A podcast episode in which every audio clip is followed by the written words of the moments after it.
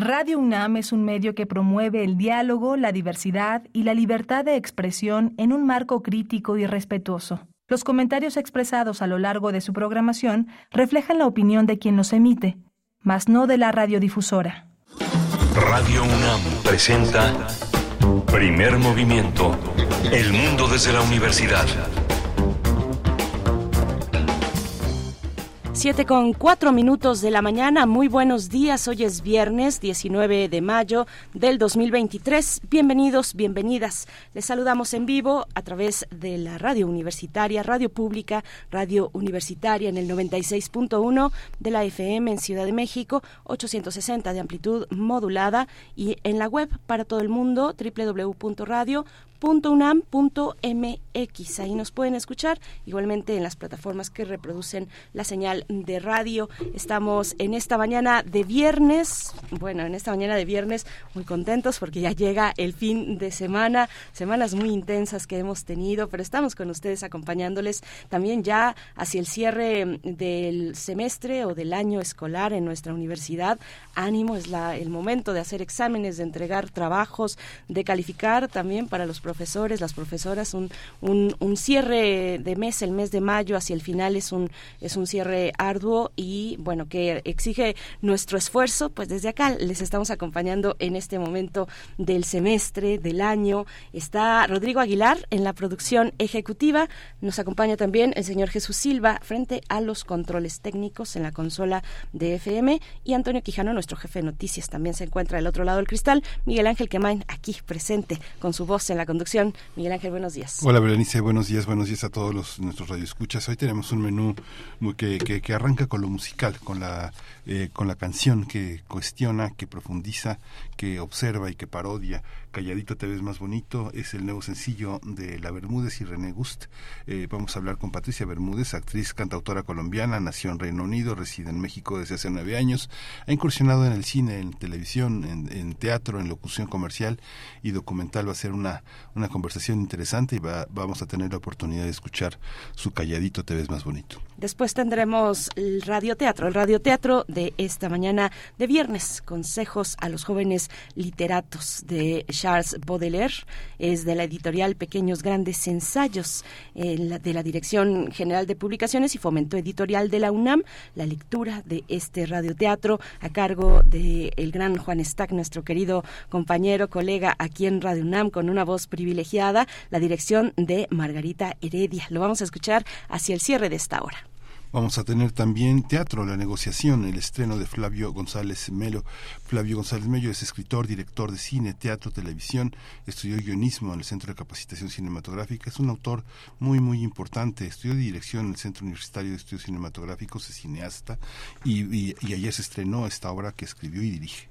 Así es, y tendremos también en la nota del día, hablaremos sobre el consumo de la sal, eh, los efectos del consumo de la sal en la salud. Fue recientemente la semana de la sensibilización del consumo de la sal. Este, el alto consumo en sodio se relaciona con las enfermedades cardiovasculares, principal causa de muerte en México. Bueno, el Poder del Consumidor hace una revisión en el, en el orden, en el marco de esa semana de sensibilización del consumo de la sal y vamos a tener pues los detalles de esa, revisión con Paulina Magaña, quien es coordinadora de salud alimentaria en el Poder del Consumidor. Vamos a tener también la posibilidad de hablar, este, hablar con, con la doctora Juliana González Valenzuela, una de nuestras más grandes eh, filósofas eh, del siglo XX y del siglo XXI. Ella recibió la medalla José Vasconcelos del Seminario de Cultura Mexicana y bueno, es, una, es un enorme privilegio poder contar con su presencia. Ella es licenciada, maestra y doctora en filosofía por la Facultad de Filosofía y Letras de la UNAM. Sus principales líneas de investigación han sido la ética y la metafísica, la ontología y bueno, ha sido Premio Nacional de Ciencias y Artes en el área de Filosofía y doctorado honoris causa de la UNAM. Y también para el cierre una invitación, una invitación a la Feria del Mundo, la Feria del Mundo que tendrá lugar este fin de semana, 20 y 21 de mayo, en el Palacio de la Autonomía de, de la Fundación UNAM, la Feria del Mundo, y nos contará todos los detalles Francisco Romero, quien es organizador de este evento que propone artesanía, gastronomía, eh, ropa, accesorios, música, baile, pues es una fiesta cultural internacional, un evento gratuito para toda la familia que pueden disfrutar este sábado y domingo. Así es que, bueno, los detalles al final de la emisión. Nosotros, eh, pues, estaremos con ustedes hasta las 10 de la mañana y ya, ya recibimos desde ayer algunas de sus complacencias, de sus peticiones musicales. Recuerden, arroba P Movimiento, así nos pueden escribir en Twitter, comentar lo que ustedes nos quieran comentar. Vieron eh, ayer el debate por la, por la gubernatura del Estado de México. Cuéntenos qué les pareció, cómo lo vieron, eh, pues lo que nos quieran comentar en realidad y los temas que les proponemos en esta mañana, igualmente sus peticiones musicales. Ya se adelantaron algunos. Miguel Ángel, mm, Miguel Alonso nos pide, nos pide esta canción Morning, Morning de Cat Stevens. Vamos con ello.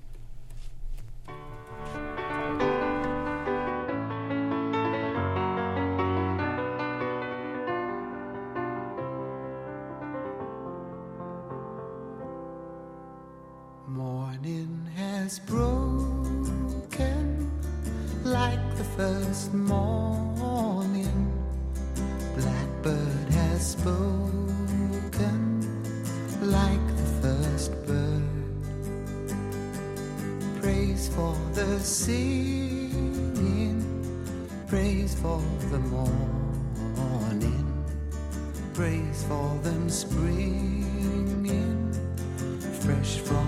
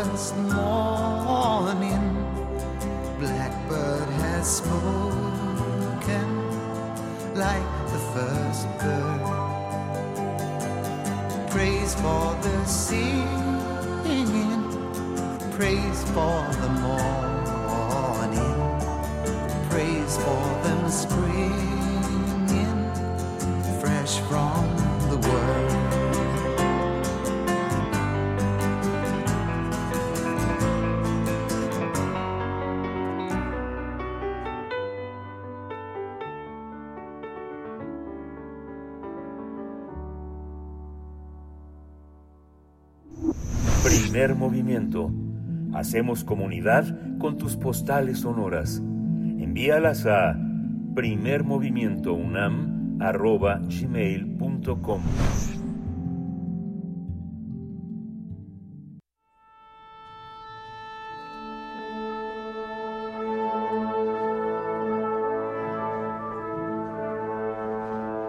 Afina tus oídos Aquí te presentamos una recomendación musical.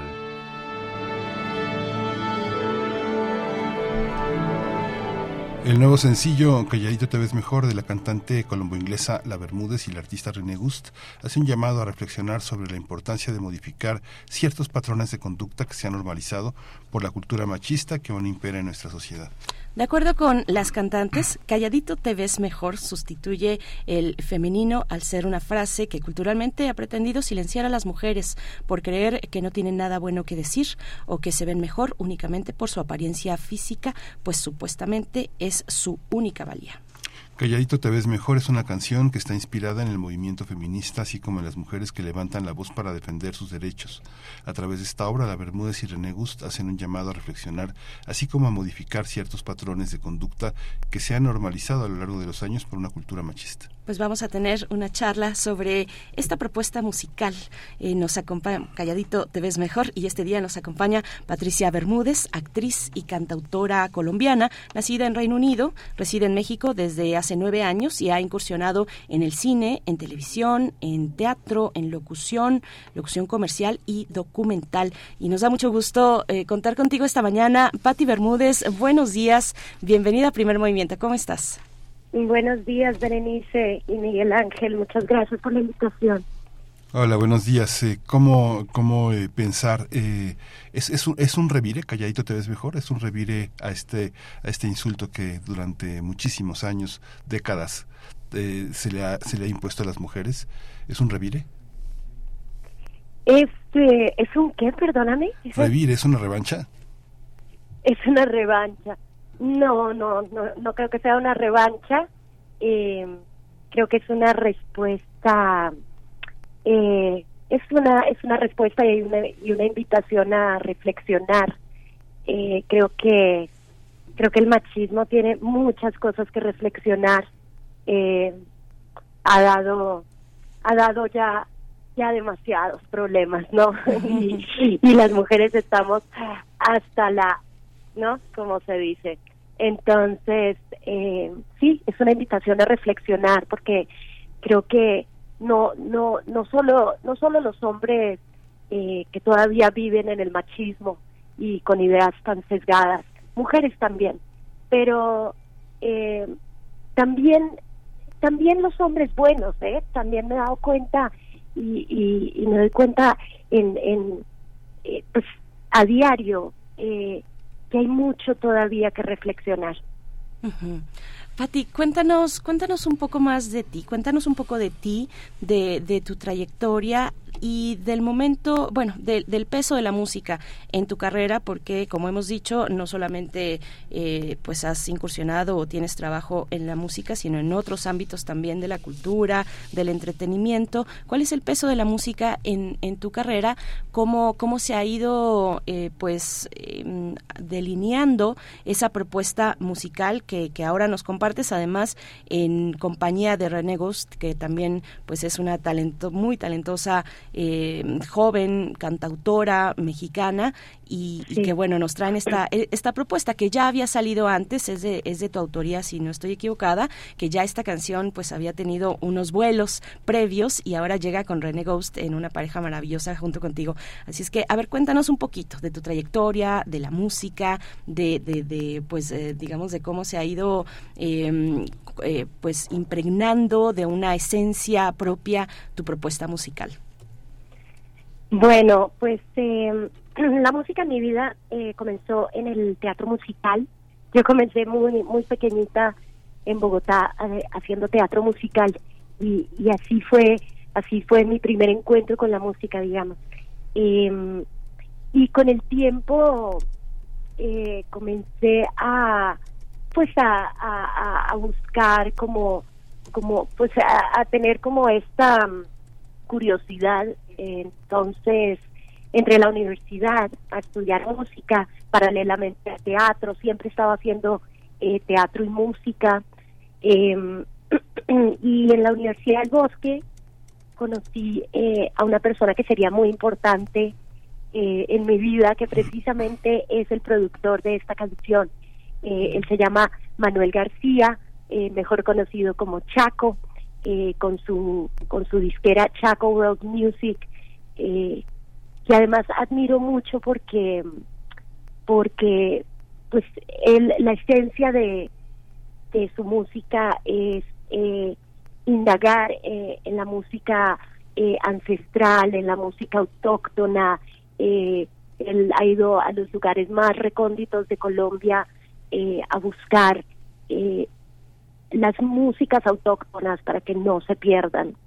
Eh, y con esto ha ganado Grammy, Grammy Anglo, así como Grammy Latino. Pero bueno, regresando a la universidad, ahí conocí a Chaco y, y fue muy importante en mi vida musical porque con él comencé a escribir, eh, también a mostrarle mis canciones y, comenzamos con él a tocarlas en vivo y a grabarlas. Grabamos nuestro primer disco en dueto, que existe también en todas las plataformas, se llama Satyagraha, del dueto Paki Chaco, eh, y es un disco bastante experimental, muy bonito. Eh, y, ¿Y por qué digo que fue importante en mi vida? Porque de alguna manera me dio como esa seguridad de, eh, de decirme, sí, tú, tú puedes escribir, tú escribes muy padre, me encantan tus canciones, y eso me dio como una seguridad para seguir escribiendo. Em, luego ya comencé mi carrera como solista, eh, comencé a grabar mi primer disco como solista que se llama Las Mudes, y y Chaco siempre ha estado presente. Con él eh, ahorita estamos produciendo varias de las canciones que estarán en mi nuevo disco. Eh, así, eh, por ejemplo, esta, Calladito te ves mejor. Él fue quien me presentó a, a René. Ellos se conocieron en, en, en, Nueva York y allá me conocí también con ella. Allá tuvimos el encuentro para grabar las voces de la canción.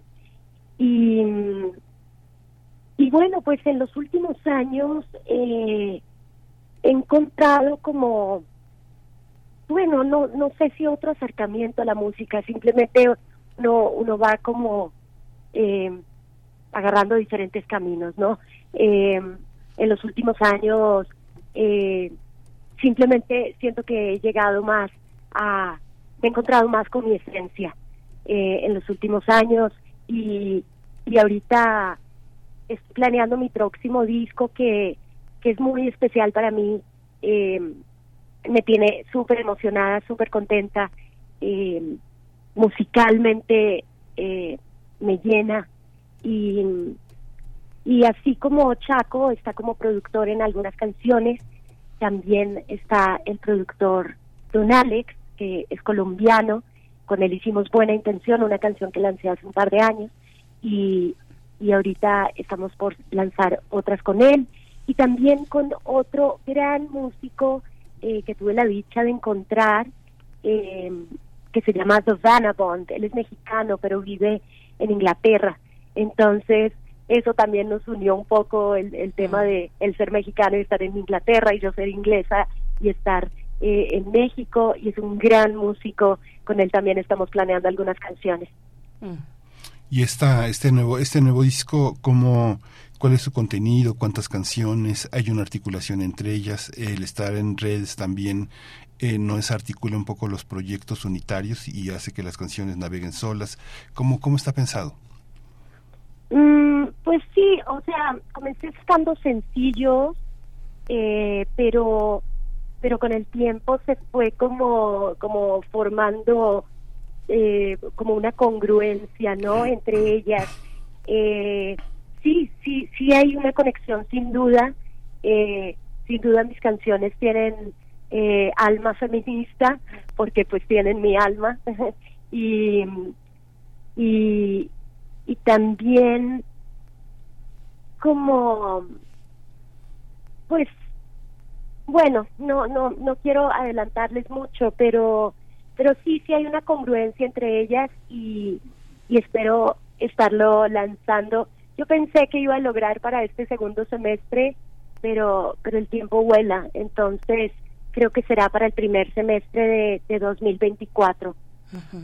Pati, cuéntanos un poco de eso que mencionabas, ¿no? Decías, mi alma feminista pues está, está ahí. ¿En qué momento tú, bueno, empezaste tu carrera muy pequeña, eh, ¿en qué momento tú mm, decides que dentro de ese universo creativo y musical tuyo, pues darías cabida a, eh, a temas, a cuestiones feministas. ¿Cómo fue esa decisión? ¿Cómo ha sido eh, pues balancearla también con otro tipo de cuestiones que puedas abordar en, en, tus, en tus canciones, en tus temas?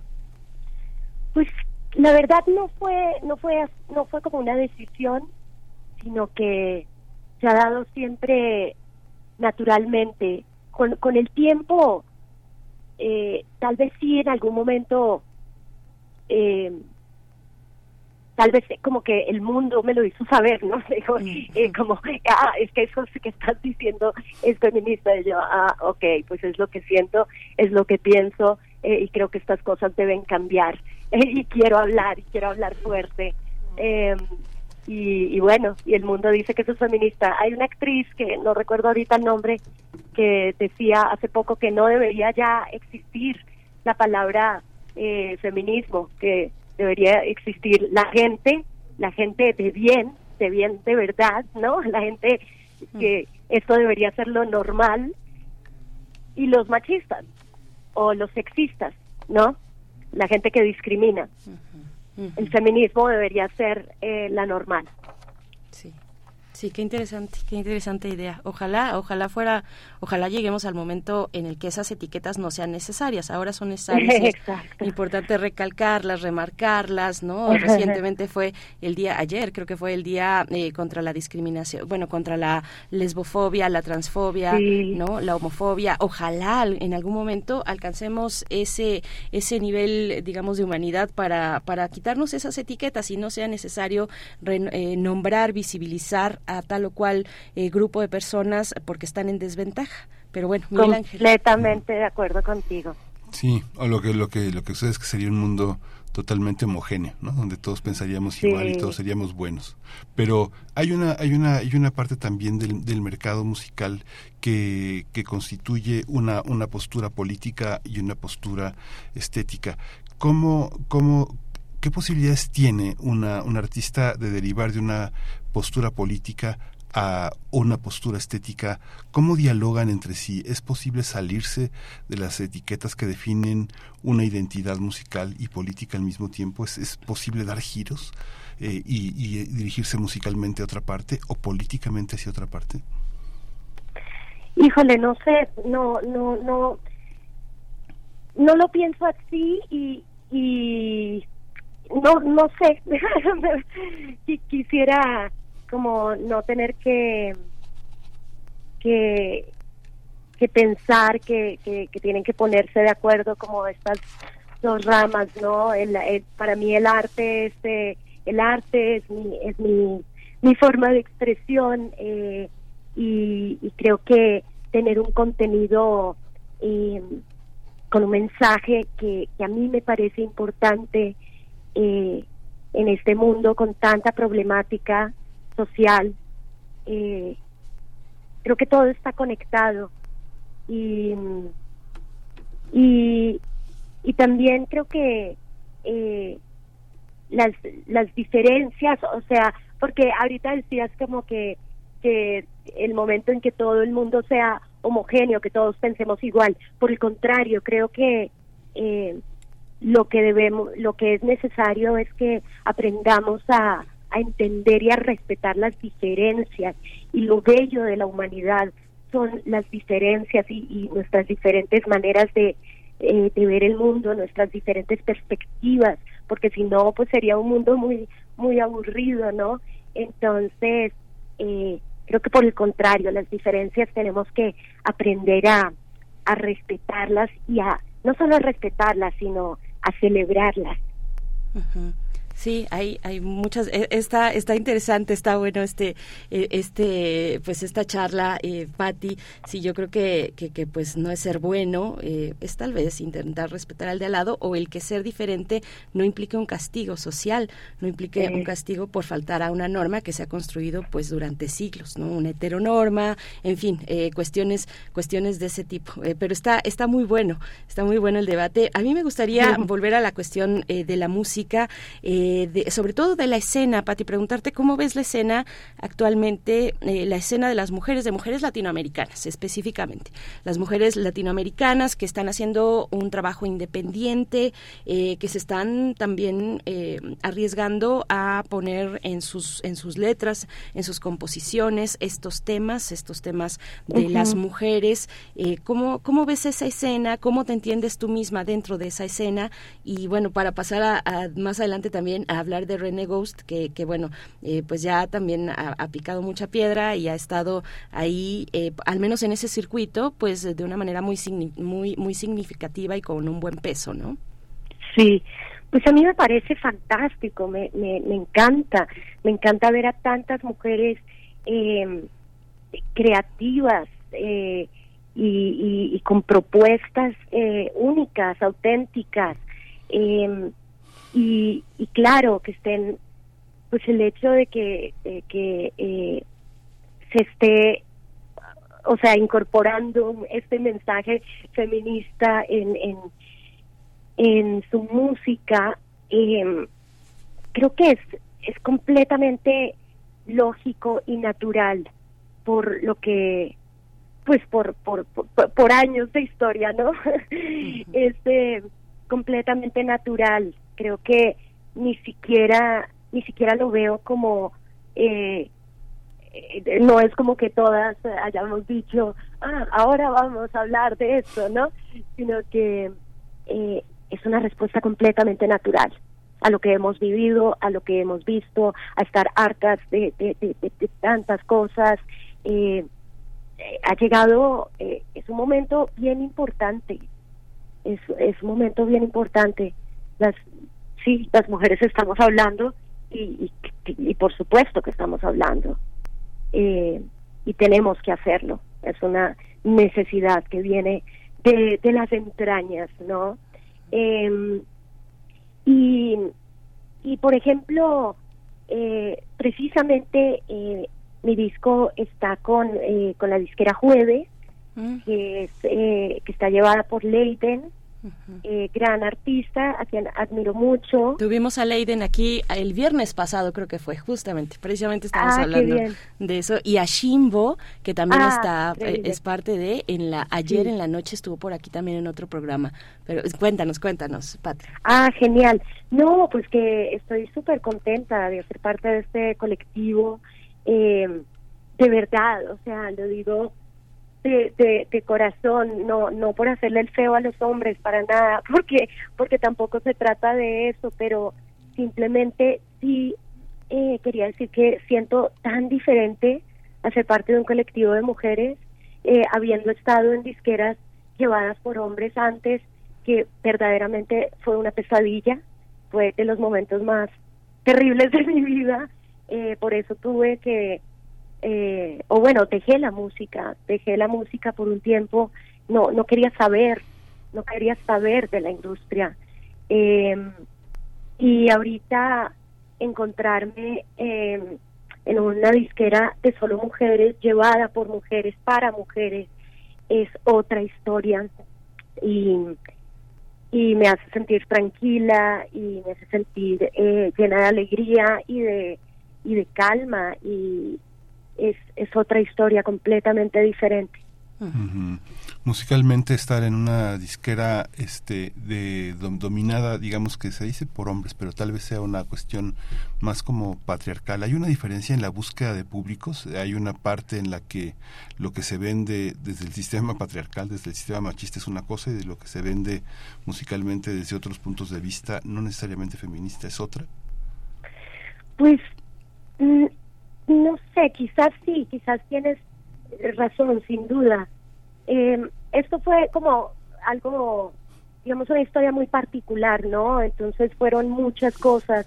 Eh, estuve en dos disqueras eh, hace ya varios años, cuando llegué a México, llegué con una disquera muy grande, muy importante. Eh, era un sueño hecho realidad para mí. Yo eso pensé. Eh, y pues eh, pasaron muchísimas cosas, pero pero ahorita yo yo miro para atrás y recuerdo estar en un cuarto en un, en un cuarto de reuniones eh, rodeada de solo hombres, tomando decisiones por mí, diciendo cómo tenía que ser mi proyecto, ¿no? Y cuando yo hablaba, parecía que ni siquiera estaba presente. Y eso es lo que nos pasa a las mujeres en todos los ámbitos, a diario. Y es algo que los hombres tienen que, eh, que, que, darse cuenta y que bajar bajarle un poquito a ese a, ese egocentrismo. Es muy fuerte. Nos nos encontramos con eso. Estoy segura que no soy la única eh, y estoy segura que pasa en todos los ámbitos. Sí, Patti. Eh, pues cuéntanos, cuéntanos de, del trabajo con René Ghost. Fíjate que, bueno, no sé si estás enterada, seguramente sí estás enterada de que la semana, el fin de semana pasado, el sábado, tuvo lugar el segundo concurso de canción feminista en Casa del Lago. René, Ghost fue. ¡Wow! No, no sabía. Me estás contando. pues estuvo Shimbo por ahí. Bueno, ya esto ya. Ah, qué bueno. René quedó en segundo lugar. René fue parte del jurado. René fue ah. parte del jurado junto con eh, con, con Hispana Mamba Negra, eh, que, es de Coahuila, bueno, pero ya radica en Guadalajara, eh, hace hip hop ya desde hace varios años y también con una profesora maravillosa, maravillosa de la Facultad de Música de la UNAM, que dirige el eh, Seminario Permanente de Música y Género en la Facultad de de, música de la UNAM. Ellas fueron las eh, integrantes del jurado. Por ahí estuvo René Ghost. Me dio mucho gusto verla. Pues imagínate, imagínate, fue, fue un momento muy bonito. Y cuéntanos un poquito de, esta composición, que, que de, esta participación, de esta colaboración con René Ghost. La tuya y la de René son dos guitarras muy distintas, ¿no? Por ejemplo. A ver, cuéntanos, cuéntanos un poco. Sí, pues, em, a ver, como les comentaba hace un ratito, eh, Chaco estudió con ella en Nueva York, me había hablado de ella, eh, él fue el quien me, quien me introdujo a su música, me dijo, escúchala, escúchala que seguro te va a gustar. Entonces comencé a, a, a estoquear a, René y a escuchar su música y eh, he llorado más de una vez con Querida Muerte y me encantan sus canciones, me encanta su estilo, su autenticidad. Eh, habíamos quedado de, bueno, eh, nos puso en contacto y estábamos con esta idea de hacer una colaboración, pero como que no se había dado el momento y cada una, pues, no, el corre-corre, el día a día, eh, pasó el tiempo y, y cuando, cuando retomé esta canción, que es cierto, como decías hace, hace un rato, ya existía esta canción de antes, eh, de hecho la había grabado con una de estas disqueras horribles que les contaba, pero nunca me gustó la versión eh, que produjeron, nunca me gustó. Entonces, eh, y, pues ya no existe en, en las plataformas, entonces decidí hacer una versión acústica mm. en una en un EP que, que hice aquí en mi casa durante la pandemia que se llama Palapa Sessions y eh, iba a retomar esta canción y dije bueno ahora sí quiero hacer una versión la una versión oficial de esta canción que sí me guste y, Chaco le estaba trabajando y pues pensé, ahí, ahí fue que se me ocurrió hablarle a René, dije, esta canción es perfecta para, para hacer con René y, y pues sí, afortunadamente le gustó. Mm, qué maravilla. A mí la sesión eh, acústica me gustó, me gustó bastante. Esa que dices que, que hiciste en tu casa eh, es muy linda, es distinta también a, a esta, a esta colaboración con René. Y pues bueno, Miguel Ángel, no, sí, ese, sí es muy interesante observar cómo hay una, hay una capacidad de, de, reinventarse después de pasar tragos tan amargos con gente tan nefasta y que, y que, finalmente sí es, eh, forma parte pues de la, de, la, de la experiencia y tener el valor de no hundirse y sobreponerse y reinventarse es. lo, es lo interesante. Vamos, vamos, vamos, a, vamos a escuchar ya, ¿verdad? Sí, vamos, a, vamos a ir.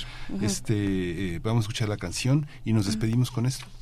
Así es, pues, pues muchas gracias, eh, Patti Bermúdez. Pues eh, qué, qué, qué, lindo, qué lindo tener estas colaboraciones. Ojalá que sigan prosperando, que siga prosperando tu música. Y pues nos quedamos con eh, Calladito te ves mejor, Calladito te ves mejor, de la autoría de Patti Bermúdez, en colaboración con la cantante, cantautora mexicana René Ghost, a quien mandamos un abrazo fuerte.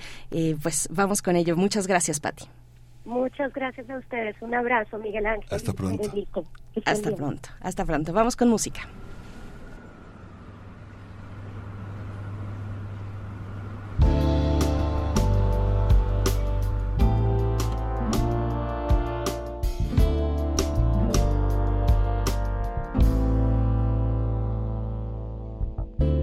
Ya no estás tan cerca y creo que así estaré mejor.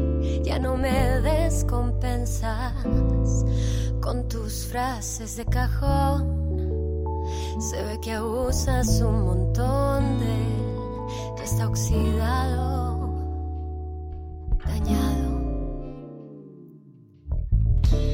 Ya no estás tan cerca, mantente lejitos de mi corazón.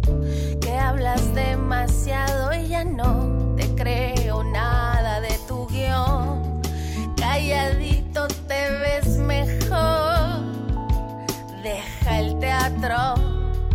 por favor. Por favor. Y yo sé cuándo retirarme la vida me lo ha enseñado. No creas cuánto te dicen, te halagan, se te va a dañar el alma. ¿Quién te has creído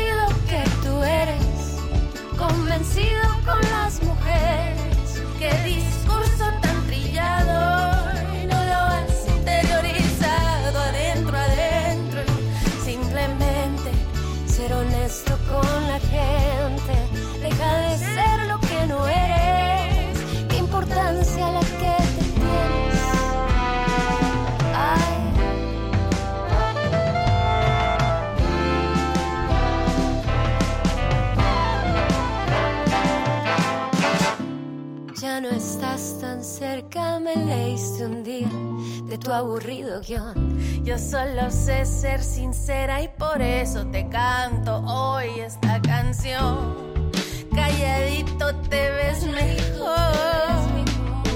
¿Quién te puso tu anticuada labor? Y yo sé cuándo retirarme la vida me lo ha enseñado. Dicen, te se te va a podrir el alma. Se te va a podrir el alma. ¿Quién te has creído que tú eres? Convencido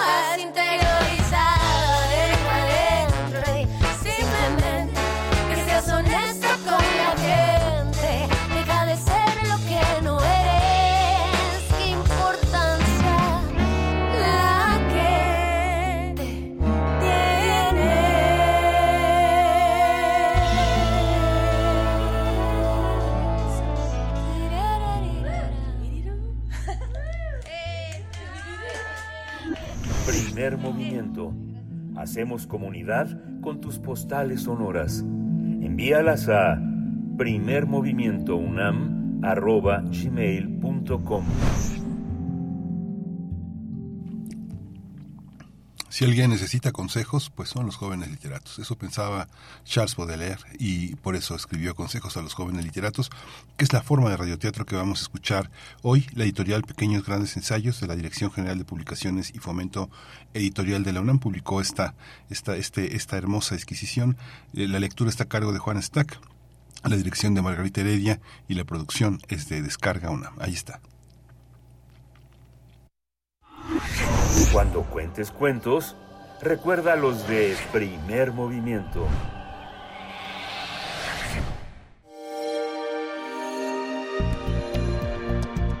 Descarga cultura. Descarga cultura. Punto UNAM.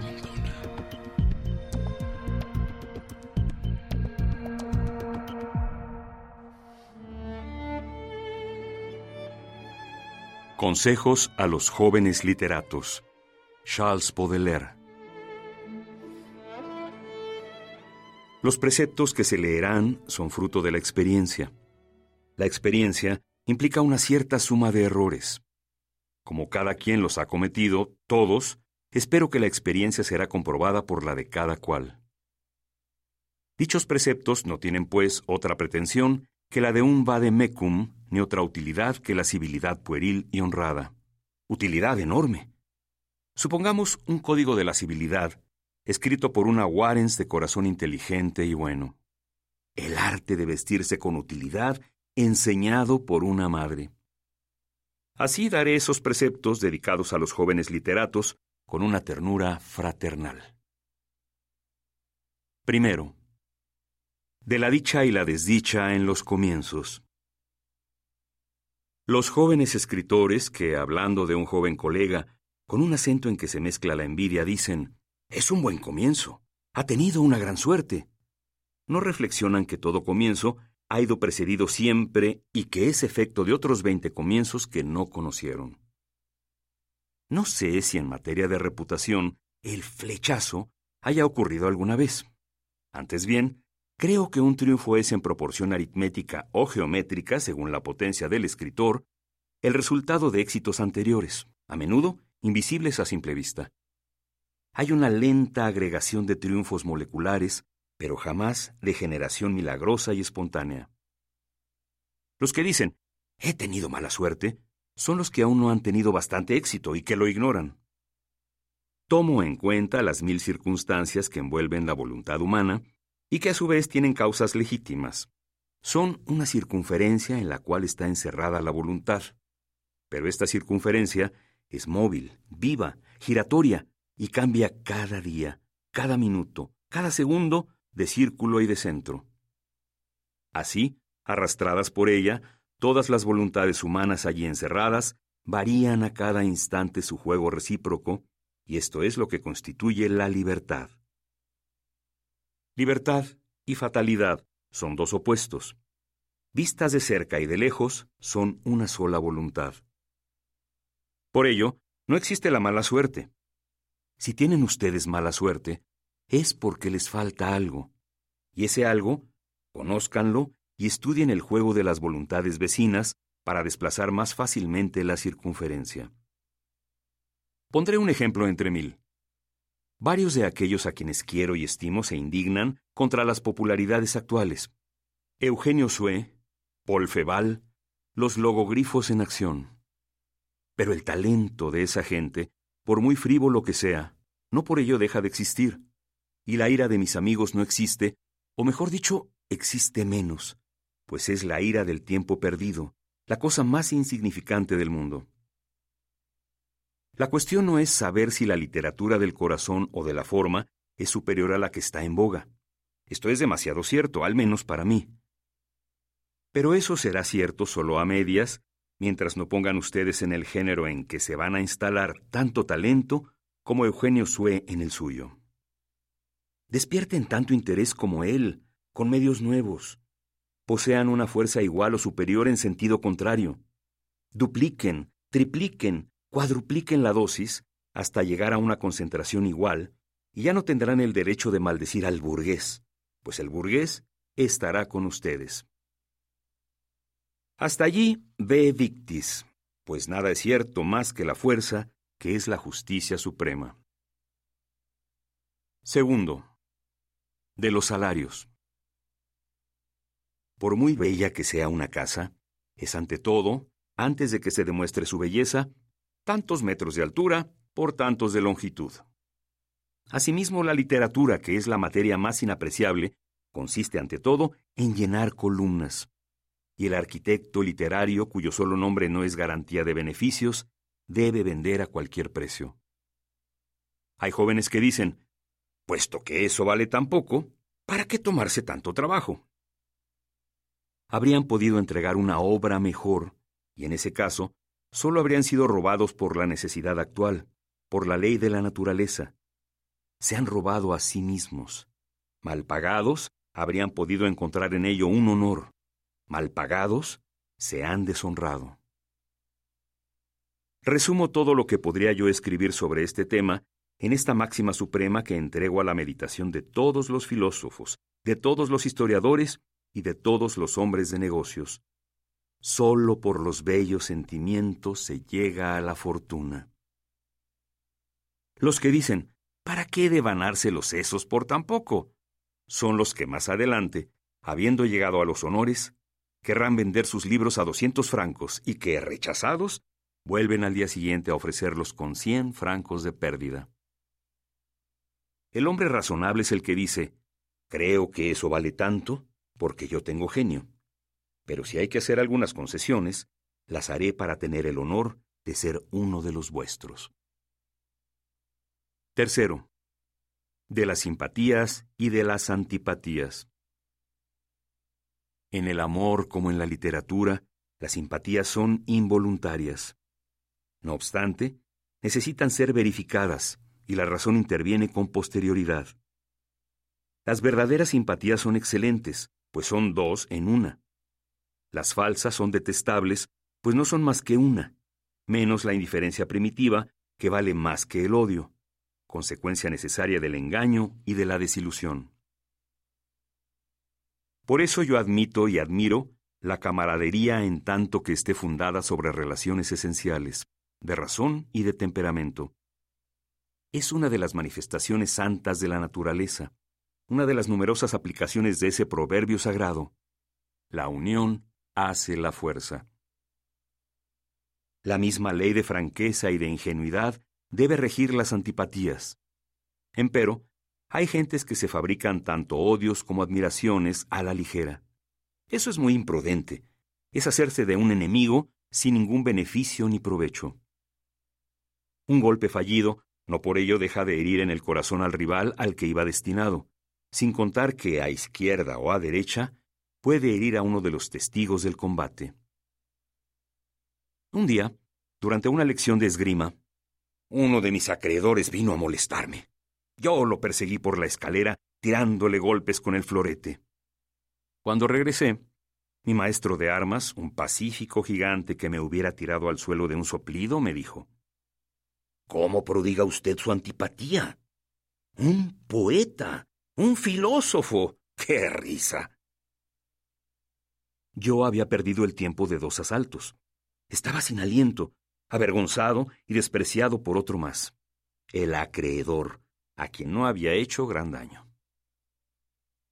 En efecto, el odio es un licor precioso, un veneno más caro que el de los Borgia, pues está hecho con nuestra sangre, nuestra salud, nuestro sueño y los dos tercios de nuestro amor. Hay que ser avaro con él. Cuarto, de la crítica feroz. La crítica feroz solo se debe practicar contra los agentes del error. Si es usted fuerte, se perderá si ataca a un hombre fuerte. Aunque disientan en algunos puntos, siempre será uno de su grupo en ciertas ocasiones.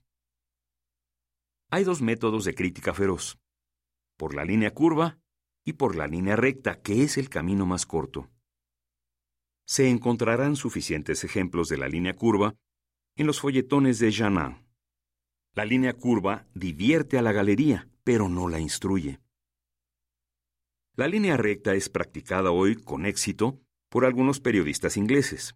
En París ha caído en desuso. Me parece que hasta Granier de Casagnac la ha olvidado. Consiste en decir, el señor X es un tipo deshonesto y además un imbécil. Esto es lo que voy a probar. Y se pasa a probarlo. Primero, segundo, tercero, etc. Recomiendo este método a todos los que tienen fe en la razón y sólido el puño. Una crítica feroz pero fallida es un accidente deplorable es una flecha que vuelve al punto de partida o que al menos raspa la mano al partir. Una bala cuyo rebote puede matarnos. Quinto. De los métodos de composición. Hoy es necesario producir mucho, por tanto hay que darse prisa. Hay pues que apresurarse lentamente. Es necesario que todos los golpes den en el blanco y que ninguna tecla sea inútil.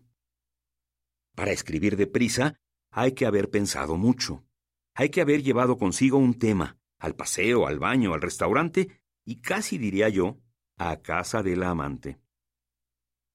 Un día me dijo de la Croix, el arte es una cosa tan ideal y tan fugitiva que los útiles nunca están lo bastante limpios, ni los medios son lo bastante expeditivos. Lo mismo ocurre con la literatura. Por tanto, no soy partidario de la tachadura, enturbia el espejo del pensamiento. Algunos de los más distinguidos, de los más concienzudos, comienzan por llenar mucho papel. A eso le llaman cubrir su tela. Esta operación confusa tiene por objeto no perder nada. Luego, al copiar, también podan y desraman. Así fuera excelente el resultado, esto es abusar del tiempo y del talento. Cubrir una tela no es cargarla de colores, es esbozar en una capa liviana, es disponer masas en tonos ligeros y transparentes. La tela debe estar cubierta en espíritu en el momento en que el escritor toma la pluma para escribir el título. Dícese que Balzac recarga su copia y sus pruebas de una manera fantástica y desordenada. Una novela pasa desde allí por una serie de génesis en la que se dispersa no solo la unidad de la frase, sino también la de la obra.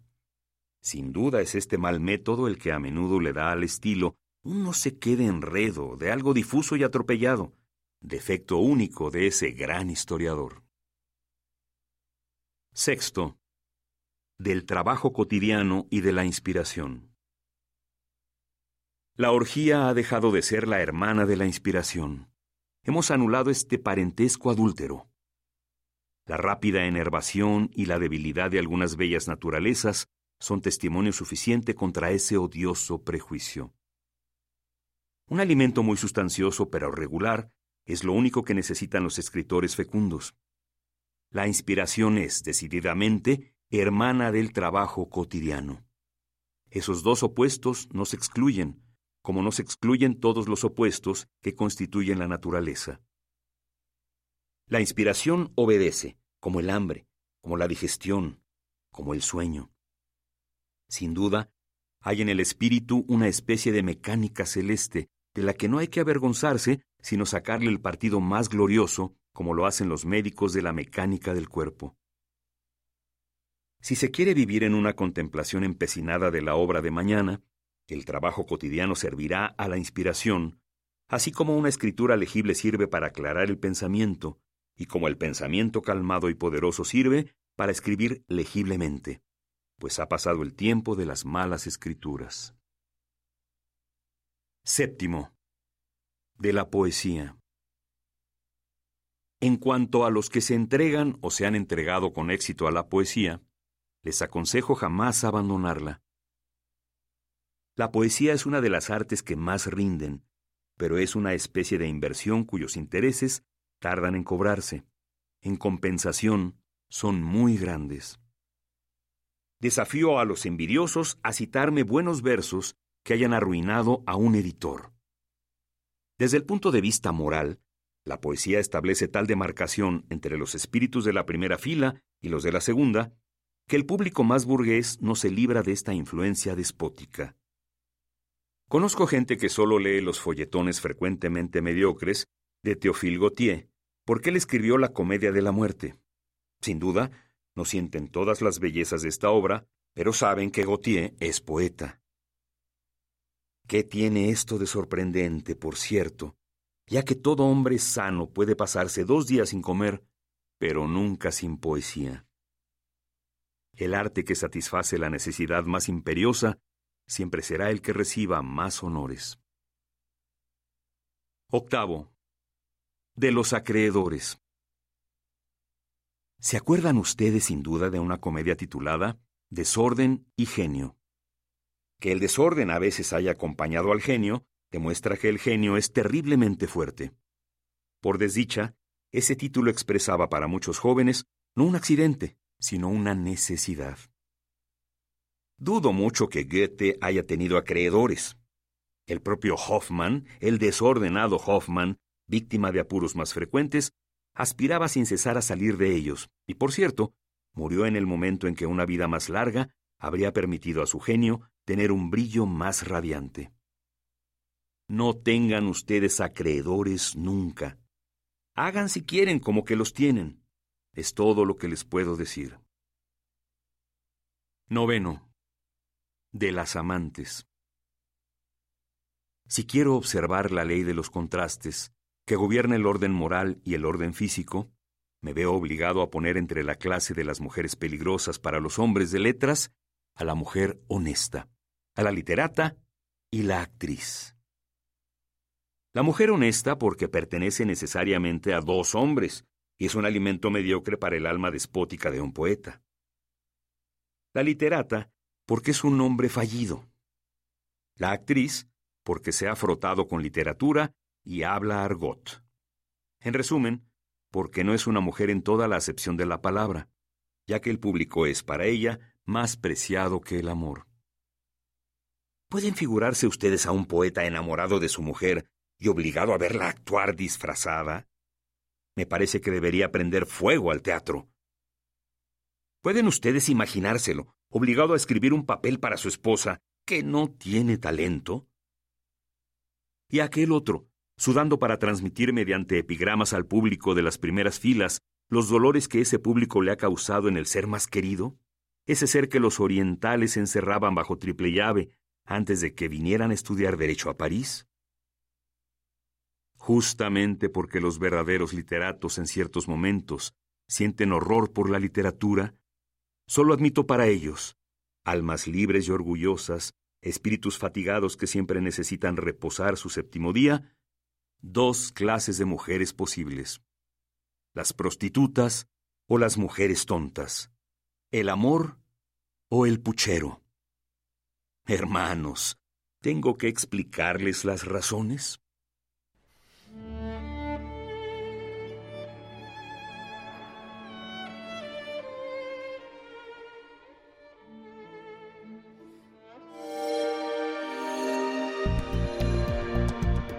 Descarga Cultura. Punto UNAM.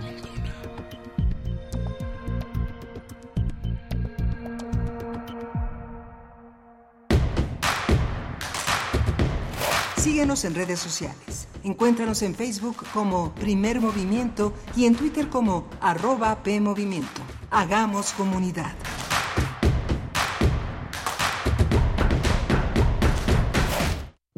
Dolores Castro la reflexión sobre el lenguaje.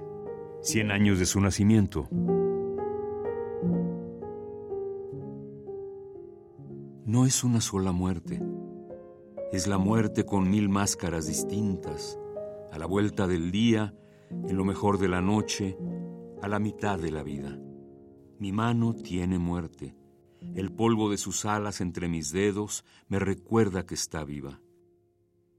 Fragmento del poemario ¿Qué es lo vivido?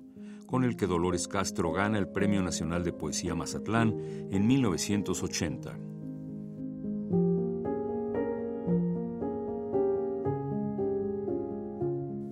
Dolores Castro, 96.1 FM, Radio UNAM, Experiencia Sonora.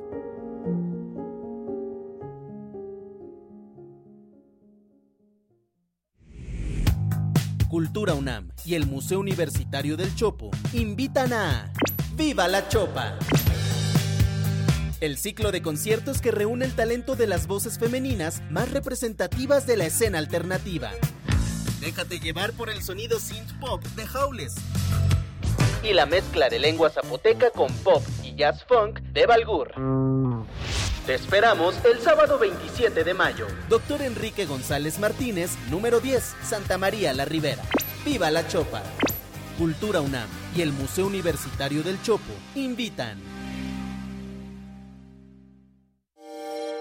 Hola, soy Shelja y estoy en descargacultura.unam. Descarga. El ensayo de mi propia vida escrito por David Hume con lectura de Juan Stack. Es difícil para un hombre hablar prolongadamente sobre sí mismo sin vanidad. Por consiguiente, seré breve. La cultura para llevar, disponible en www.descargacultura.unam.mx. Si te interesa proveer de bienes o servicios a partidos políticos, coaliciones, precandidaturas, candidaturas, aspirantes y candidaturas independientes, debes inscribirte y estar activo en el Registro Nacional de Proveedores. Es rápido y fácil. Realiza tu alta en rnp.ine.mx. Si ya te inscribiste, mantén actualizada la información de los bienes y servicios que ofreces. Recuerda que si no estás en el RNP, no podrás ofrecer tus bienes o servicios. Mi INE es valioso porque mi INE nos une.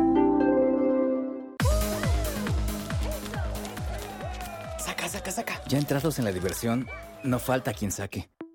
Pero la verdad, los inhalantes lo único que sacan es un daño cerebral irreversible, alucinaciones y desorientación. Es más grande el sufrimiento que causa su consumo que el dolor que lleva a inhalar un solvente. No te arriesgues. Si necesitas ayuda, llama a la línea de la vida, 800-911-2000. Secretaría de Gobernación.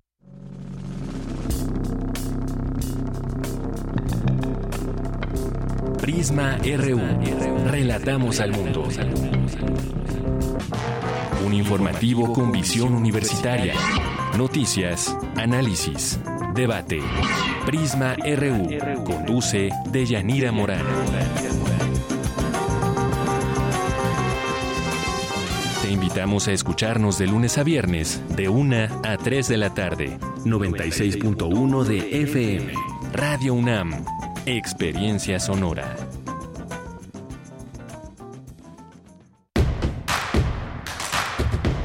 Encuentra la música de primer movimiento día a día en el Spotify de Radio UNAM y agréganos a tus favoritos.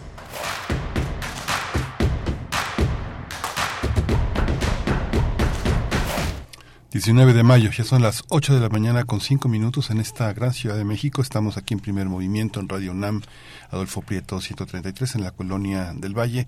Todo un equipo que hace posible esta, esta, esta navegación hacia las procelosas aguas de la radio, de la radio pública mexicana. Está Rodrigo Aguilar al frente de la producción ejecutiva, está Jesús Silva en, en los controles técnicos, mi compañera Berenice Camacho al frente de la conducción. Querida Berenice, buenos días. Hola Miguel Ángel Quemain, muy buenos días. Estamos aquí eh, con ustedes de vuelta, también acompañando a Radio Nicolaita en el 104.3 de la frecuencia modulada. Pues empezamos con esta segunda hora de transmisión que pues eh, abre con, con teatro.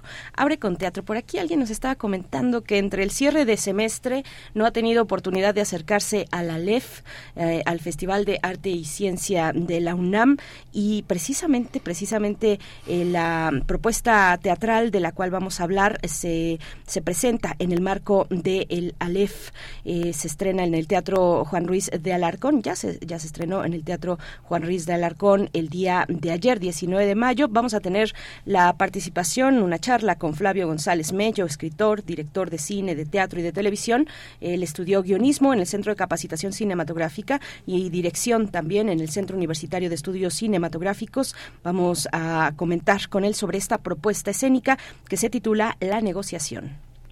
Vamos a tener también en esta en esta hora la presencia de la semana de la sensibilización del consumo de sal con Paulina Magaña, eh, eh, que ella es coordinadora de salud alimentaria en el Poder del Consumidor. Bien, pues ahí está eh, los temas para esta segunda hora. Una, una breve, solamente una breve noticia, eh, porque el, mundo de la música está de luto. Falleció el legendario eh, bajista de los Smiths, Andy Rourke, pues falleció después de una batalla contra el cáncer. Él es uno de los miembros originarios, de los fundadores, de los fundadores de los Smiths, originario de Manchester. Murió a los 59 años de edad, pues de estos fundadores de los Smiths, junto con, por supuesto, con Morrissey, con Johnny Marr, con Mike Jones. Eh, pues bueno, ahí está esta noticia que anda girando, que anda girando en las distintas revistas especializadas de en música, en varios circuitos, pues la, la muerte, la muerte, el fallecimiento de Andy Rourke de los Smiths. Cuéntenos, ¿les gustan los Smiths? ¿Cuál es su canción favorita.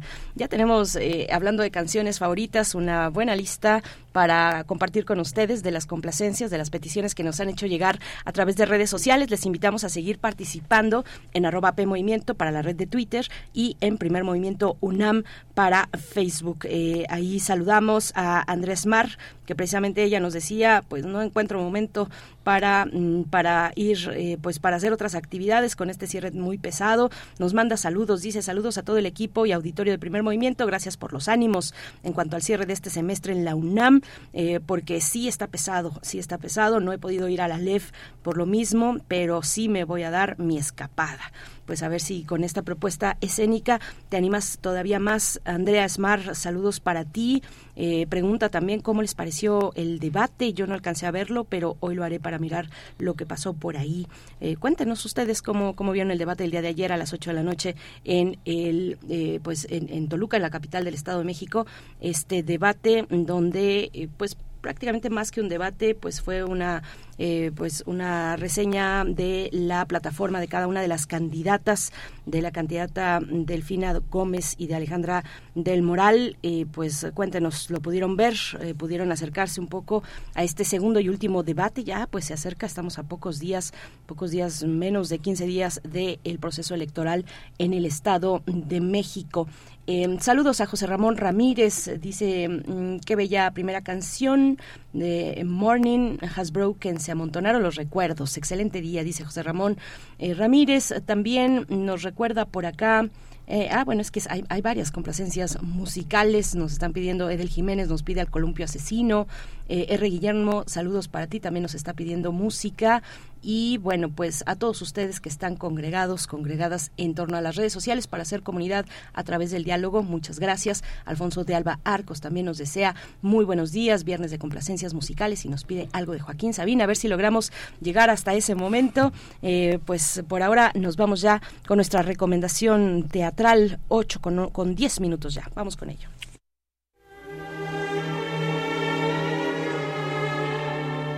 Teatro, teatro, teatro. Corre el telón y disfruta de la función. La obra de teatro La negociación de Flavio González Mello es una comedia negra que se presenta que presenta la historia de un matrimonio que años atrás se enfrentó eh, enfrentó un divorcio muy conflictivo. Sin embargo, Lorena y José retoman la comunicación tras enfrentar un acontecimiento inesperado y violento, el secuestro de su hijo adolescente. Esta obra de teatro, que en 2017 obtuvo el Premio Nacional de Dramaturgia Víctor Hugo Rascombanda, plantea el reto de una pareja que tiene que reencontrarse, negociar, ponerse de acuerdo.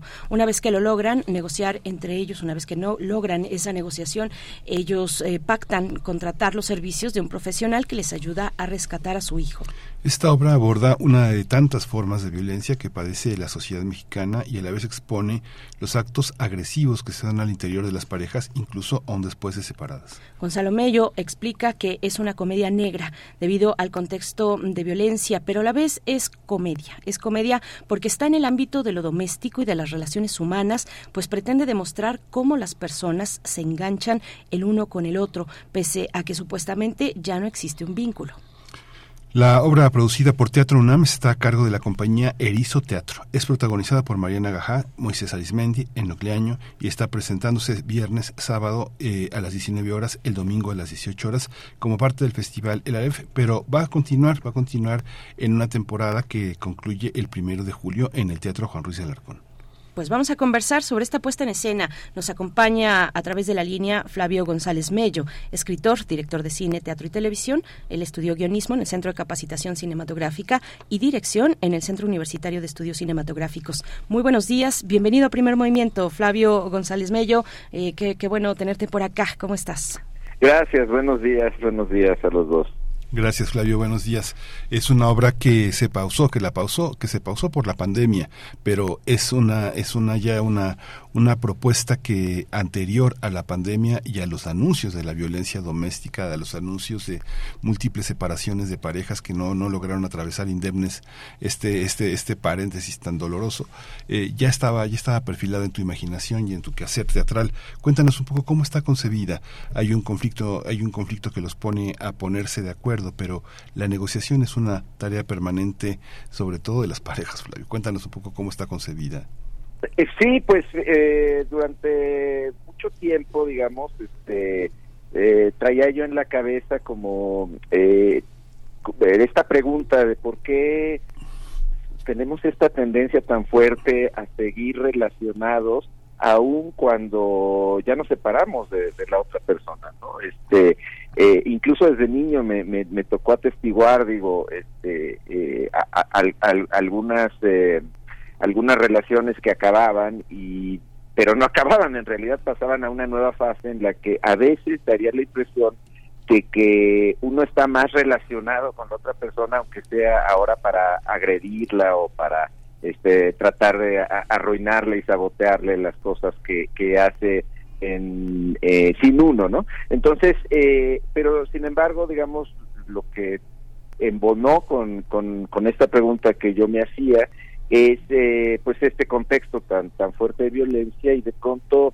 eh, se me ocurrió digamos que el catalizador para una historia de una de una pareja que no puede dejar de ser pareja a, pesar de divorciarse podría ser justamente una situación donde eh, después de años en, en, los que no se han hablado y han utilizado al hijo adolescente como vehículo de comunicación único entre la pareja eh, pues ese hijo desaparece porque es, secuestrado, ¿no? Y esto también permite hablar de dos cosas, ¿no? Justamente esos dos carriles donde se desarrolla la obra, que son, eh, digamos, todas esas formas de agresión que hay al interior de una pareja, incluso cuando se disuelve, pero también todo este contexto de violencia que se ha vuelto cotidiana, desgraciadamente, eh, para, para nosotros en México, pero que de algún modo eh, tiene también ecos, ¿no? Es decir, la violencia de afuera modifica lo de adentro, eh, la violencia de adentro a veces se puede volver un, un eco, un espejo y a veces hasta una parodia de lo que ocurre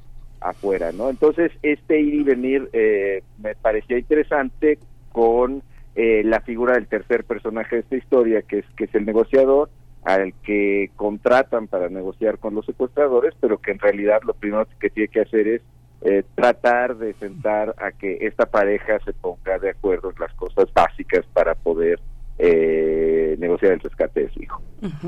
Flavio, a esa, a esa pregunta eh, que has reflexionado por largo tiempo de por qué, por qué tenemos esa inclinación a seguir aun cuando estamos separados, ¿cuáles fueron tus respuestas? O sea, yo, yo me imagino, de pronto, pues pienso ante, ante estas evidencias, ¿no? De, de lo difícil que es separarse y cortar por lo sano y, por, y cortar por completo, eh, pienso en lo fuerte que son los lazos humanos, ¿no?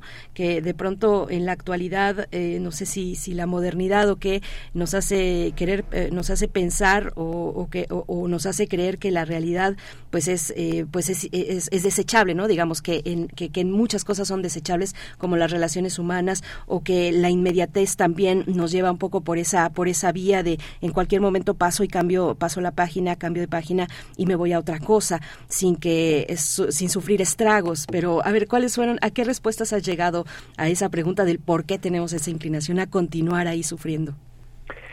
Pues fíjate que yo siempre me, concentro cuando escribo y cuando dirijo más más en, en ahondar en las preguntas. Desde luego exploramos posibles respuestas, pero en esta obra justamente creo que eh, una de las dificultades más importantes que hubo en el proceso de, creación de, de, la obra, tanto en papel como en el escenario, es, digamos, evitar las conclusiones y sobre todo evitar algo que pues sabemos que es un signo de este tiempo, ¿no? Que es, digamos, eh, cierta polarización, es decir, ¿quién de los dos tiene razón?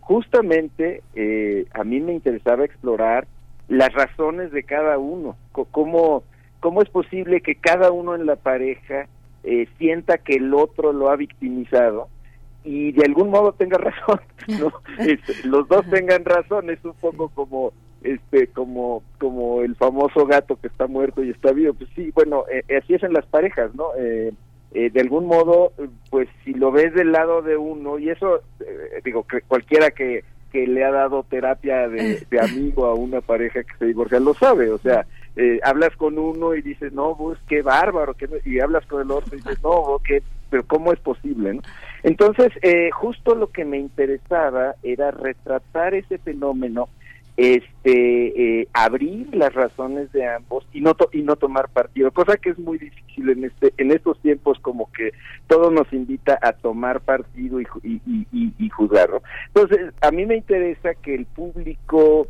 saque sus propias conclusiones. Desde luego eh, exploramos respuestas por supuesto una de ellas a mí me parece que tiene que ver con que eh, digamos que eh, eh, cuando el vínculo es muy fuerte en un inicio, eh, hay una especie de negación, ¿no? De, de, de, tratar de no terminarlo, este, aunque sea evidente que la gente ya no ya no puede seguir junta, pues busca maneras de seguir junta, porque hay algo que sigue queriendo estar junto aunque sea aunque sea de esa manera destructiva y, desde luego inaceptable no este pero no es digamos no no llegamos al, al a, no, no estamos hablando digamos de, de, una pareja donde hay un marido golpeador y una mujer. Aquí hablamos digamos de, de, una pareja que no llega a, a, a estos eh, grados de desequilibrio no pero que esté, que se ha acostumbrado a, vivir en un ambiente de agresión mutua.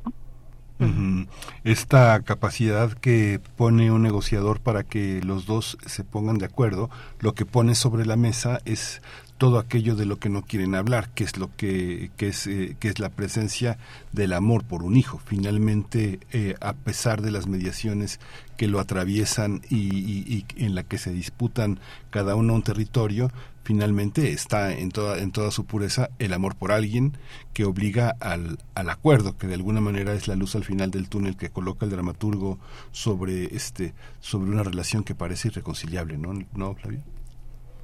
Sí, totalmente. Son son las dos caras de una misma moneda, ¿no? Este, yo creo que en la medida en la que hay el amor y la atracción y el cariño, este, también hay, um, pues no sé si sea un mecanismo de, de, sobrevivencia incluso o, una cosa muy básica de, entonces tratar de tomar distancia de, ¿no?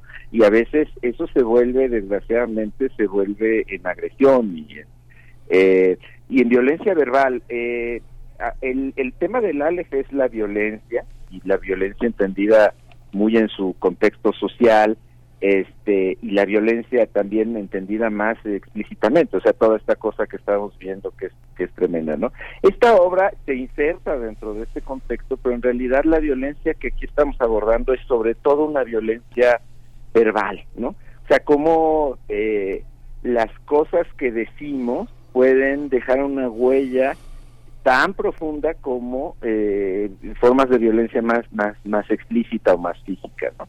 y eso creo que es algo que que ocurre en el interior de las parejas y que desde luego marca a las parejas pero también marca a los que están siendo a veces un territorio en disputa que son que son los hijos ¿no?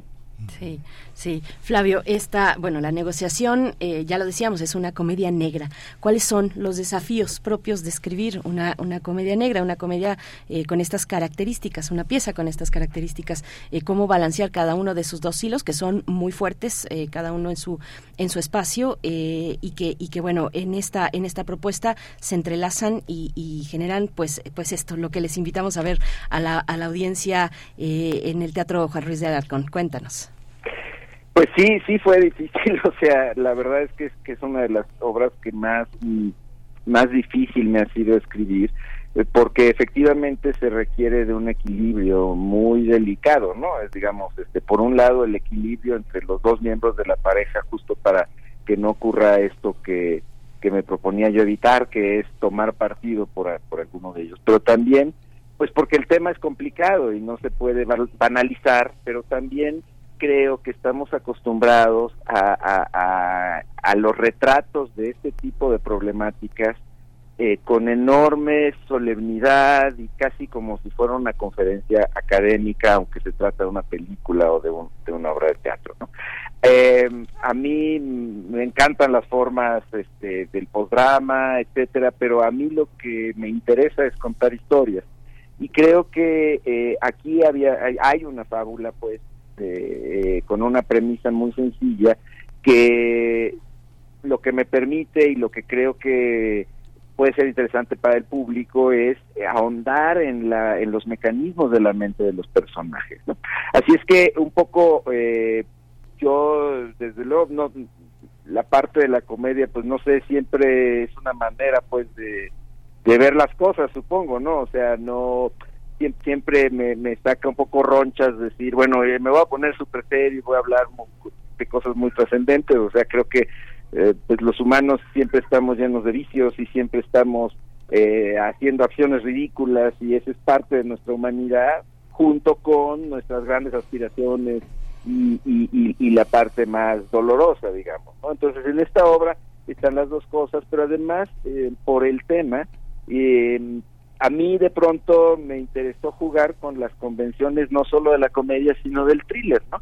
Y es, es en buena medida un thriller, pues este hay un caso criminal y hay que resolverlo, no, no, no, no forzosamente de saber quiénes son los secuestradores, sino cómo, cómo, cómo vamos a hacer que regrese a casa este el, el, el hijo que se llevaron. Y ahí hay, eso permite, digamos, que juguemos a toda una serie de convenciones del thriller, sobre todo del cine negro, etcétera.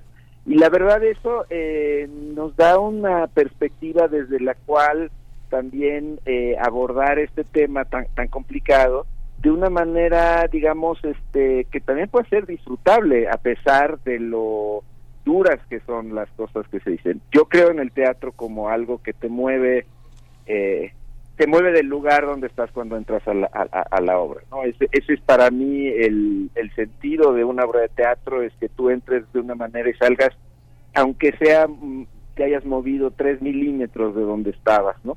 Y, y para hacer eso creo que hay que también, este, eh, digamos, plantear estas temáticas fuertes y tratar de llegar a fondo y en estos asuntos dolorosos, pero pues también hay que plantear un juego al espectador, que eh, el espectador tiene que aceptar entrar a ese juego o no. Y en este caso el juego pues tiene mucho que ver con estas dos cosas, la comedia y el thriller, ¿no? Son relativamente pocas funciones. Le digo, como, como, como para un teatro, una compañía como Erizo Teatro, eh, eh, en realidad van a ser como 24 funciones.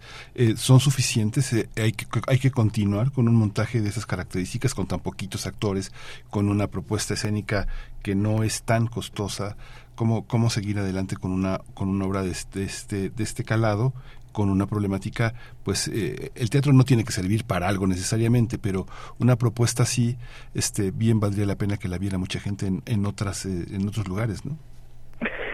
Sí, yo creo que esta es una obra por su, digamos, su tamaño de producción que, que tendría la posibilidad, yo, yo esperaría de seguir si es que, digamos, la, la temporada marcha bien. Vamos a ver apenas, eh, ayer abrimos la primera función, digamos, eh, con una cosa que yo no me esperaba, que es que los jueves Puma, estos donde el boleto, cuesta 30 pesos, pues hicieron que se llenara el Teatro Juan Ruiz en la función número uno de gente que no eran invitados, no teníamos un solo invitado, y, y pues así como para abrir telón, sí estábamos un poco nerviosos porque pues abrir telón con un teatro lleno y, de, y lleno además de público, público, pero la verdad es que la, la, la reacción del público fue bien interesante y yo esperaría pues que, que ojalá la, la obra pueda tener una vida más larga. Hoy en día es muy difícil, ¿no? O sea, eh, eh, cuando yo empecé a, en mi carrera, pues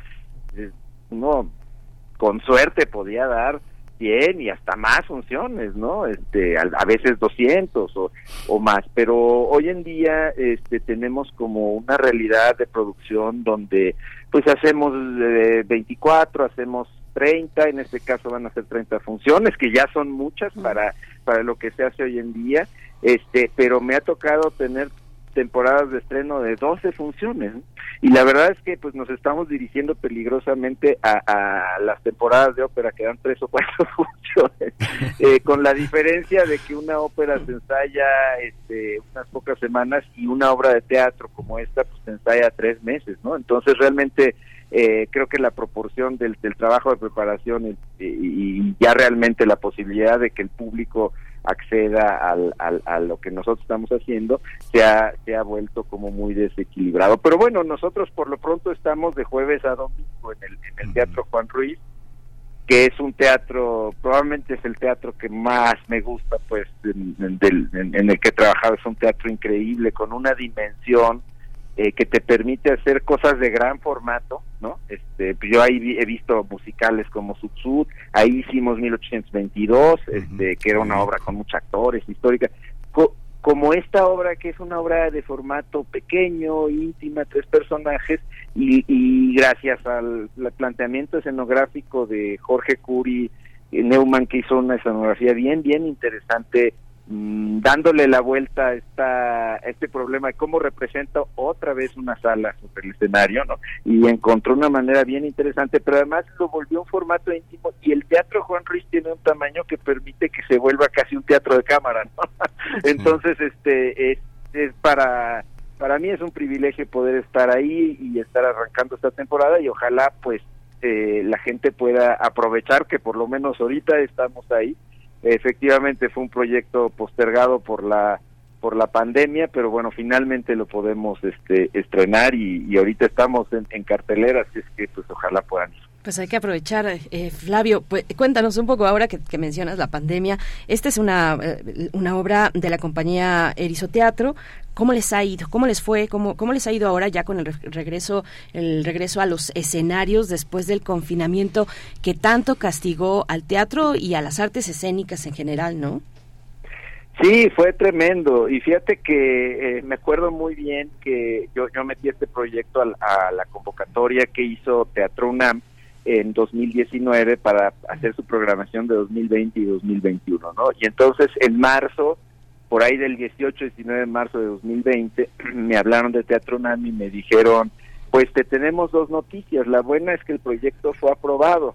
La mala es que nos avisan que mañana vamos a cerrar toda la universidad por esto del nuevo virus y entonces pues durante quizás dos o tres semanas no sabemos qué y bueno ya sabemos que esas dos o tres semanas se volvieron en el caso de la UNAM que fue como muy rigurosa pues en, sus protocolos de seguridad y cuidó mucho el regreso, se volvieron casi dos años y medio, algo así. Eh, es que, bueno, no todos los teatros eh, eh, estuvieron cerrados ese tiempo, pero sí, el primer año fue fue brutal. Y de algún modo, este, ahora se juntaron se juntaron los estrenos, ¿no? Yo eh, a partir de junio del año pasado, esta es la tercera obra que estreno y no es que sea muy prolífico, es que todo esto es lo que se venía este, juntando desde la última obra que, que pudimos hacer en 2018, ¿no? Que fue Olimpia 68. Así es que en estos cinco años se, se fueron trabajando estos proyectos. Ocurrió algo interesante que es que dio dio tiempo de preparar. Eh, a, a veces la realidad te va comiendo los tiempos, ¿no? Entonces, por ejemplo, esto que te decía de la escenografía de Jorge Curi, los, todo el trabajo de, de Sonoro que hace Daniel Hidalgo, toda la parte de vestuario y caracterización de Pilar Bolívar, todo esto se fue eh, trabajando con mucho tiempo porque no podíamos este, hacer nada durante esos meses por Zoom y bueno, pues preparamos, preparamos y de pronto pues se, reabrieron los teatros ya en forma, yo creo que el año pasado, y eh, yo pude estrenar eh, Trotsky, el hombre en la encrucijada. Esto no fue una producción de Erizos, sino de la compañía veracruzana, de la Orteu, pero es un, musical sobre, sobre la muerte de Trotsky que, yo escribí. Y a continuación, Inteligencia Actoral con Erizo este, a principios de este año y ahora la negociación y no es que haya ahorita un ritmo así, es muy difícil, pero se fueron, este, mantener un ritmo así, la verdad es muy difícil, pero lo que creo que ahora eh, hay que lograr es, ya se reactivó la actividad teatral, creo que el público a mí me impresiona mucho cómo regresó a los teatros, ¿no? O sea, eh, las primeras funciones a las que yo fui después de la pandemia, pues se sintió una energía impresionante, pues, ¿no? Los teatros se llenaron muy rápido y la gente tenía como mucha avidez y ha recibido eh, con mucha generosidad y avidez, pues, los proyectos que se han mostrado. Ahora lo que creo yo que hay que conseguir es que estos proyectos efectivamente puedan tener pues más circulación y una vida un poco más larga este para pues poder dialogar con más espectadores, ¿no? Sí, pues muchísima, muchísima suerte, muchísima, muchísima vida para, para todo este gran esfuerzo que, que se realiza. Una, una, una última, un último comentario que quieras eh, agregar, Flavio. Pues invitar a, ahora sí que este es el espacio, me parece idóneo para invitar a los universitarios, pues es, es, eh, es una obra que desde luego eh, yo es muy difícil hacer este tipo de propuestas fuera de la universidad. Y te lo digo porque yo lo, lo intenté, este, entre, entre las maneras en las que intenté levantar la producción de esta obra fue pues con un estímulo fiscal y este tipo de cosas. Pero son temas que, que asustan mucho pues a, a, las empresas que dan dinero para los estímulos fiscales, que a veces es muy difícil que sean valoradas, este, no, porque como una, una comedia sobre este tema, etcétera. Y, pues la universidad es el espacio donde de pronto eh, y ahí pues la verdad estoy estoy muy agradecido con Teatro UNAM y con Juan Melia que, que le encabeza que vio el proyecto y lo entendió inmediatamente y dijo vamos a ver de qué manera lo podemos este lo podemos producir entonces eh, es una obra que creo que es muy importante para mí que se haya estrenado en la universidad y que tenga contacto eh, con todo tipo de público pero eh, en el número uno están los los universitarios no estamos ahí ahora sí que a la vuelta de la esquina no este en el corazón de del centro cultural universitario y pues este invitar a los a los a los universitarios y desde luego al público en general que nos escucha a que puedan venir a ver la obra. Estamos de jueves a sábado eh, a las 7 de la noche. Normalmente jueves y viernes los teatros empiezan a las 8 esta obra empieza a las 7 y, y los domingos a las 6. Y bueno, el jueves, como mencionaba, cuesta pues 30 pesos, y yo ya no sé qué otra cosa cuesta 30 pesos, ¿no? Porque creo que para llegar al teatro este, en peceros le cuesta uno más de 30 pesos, pero bueno, así es que realmente es, es, es pues es un regalo pues que la universidad pueda, pueda estar dando este tipo de oportunidades, ¿no? Pues Flavio, muchas gracias, enhorabuena. Nos dice por acá Mar Heaven, ayer tuve la oportunidad de ver la negociación, nos dice en redes sociales, una radio escucha, fue una gran experiencia, recomiendo totalmente, es una realidad, la falta de comunicación que existe en las relaciones de pareja, pero algún motivo puede llegar a ponernos de acuerdo. La veré nueva, nuevamente, nos dice Mar Heaven, saludos para ti Mar. Pues muchas gracias Flavio, enhorabuena y pues ahí estaremos en, la, en, el teatro, viendo teatro cultural de calidad. Pues sí, poca, hay varias cosas cosas que no se pueden hacer, varias actividades que son difíciles de ver fuera de eh, un contexto como el universitario. Muchas gracias, Flavio. Gracias, y pues es el trabajo de tres actores y es una obra de actores que son Mariana Gajá, eh, Moisés Arismendi y Enoc Leaño, y pues yo creo que vale la pena venirlos a ver. Gracias. Gracias, Flavio. Claro que vale la pena. Muchas gracias. Hasta pronto. Flavio González Mello, no se pierdan la negociación que se da en el contexto del Festival El Aleph, pero que seguirá en el Teatro Juan Ruiz de Alarcón del Centro Cultural Universitario de Ciudad, Ciudad Universitaria hasta el primero de julio. Entonces, bueno, pues vamos a hacer una pausa musical, 8 con 36 minutos. Nos pide Miguel Ángel Gemirán eh, Money de Pink Floyd.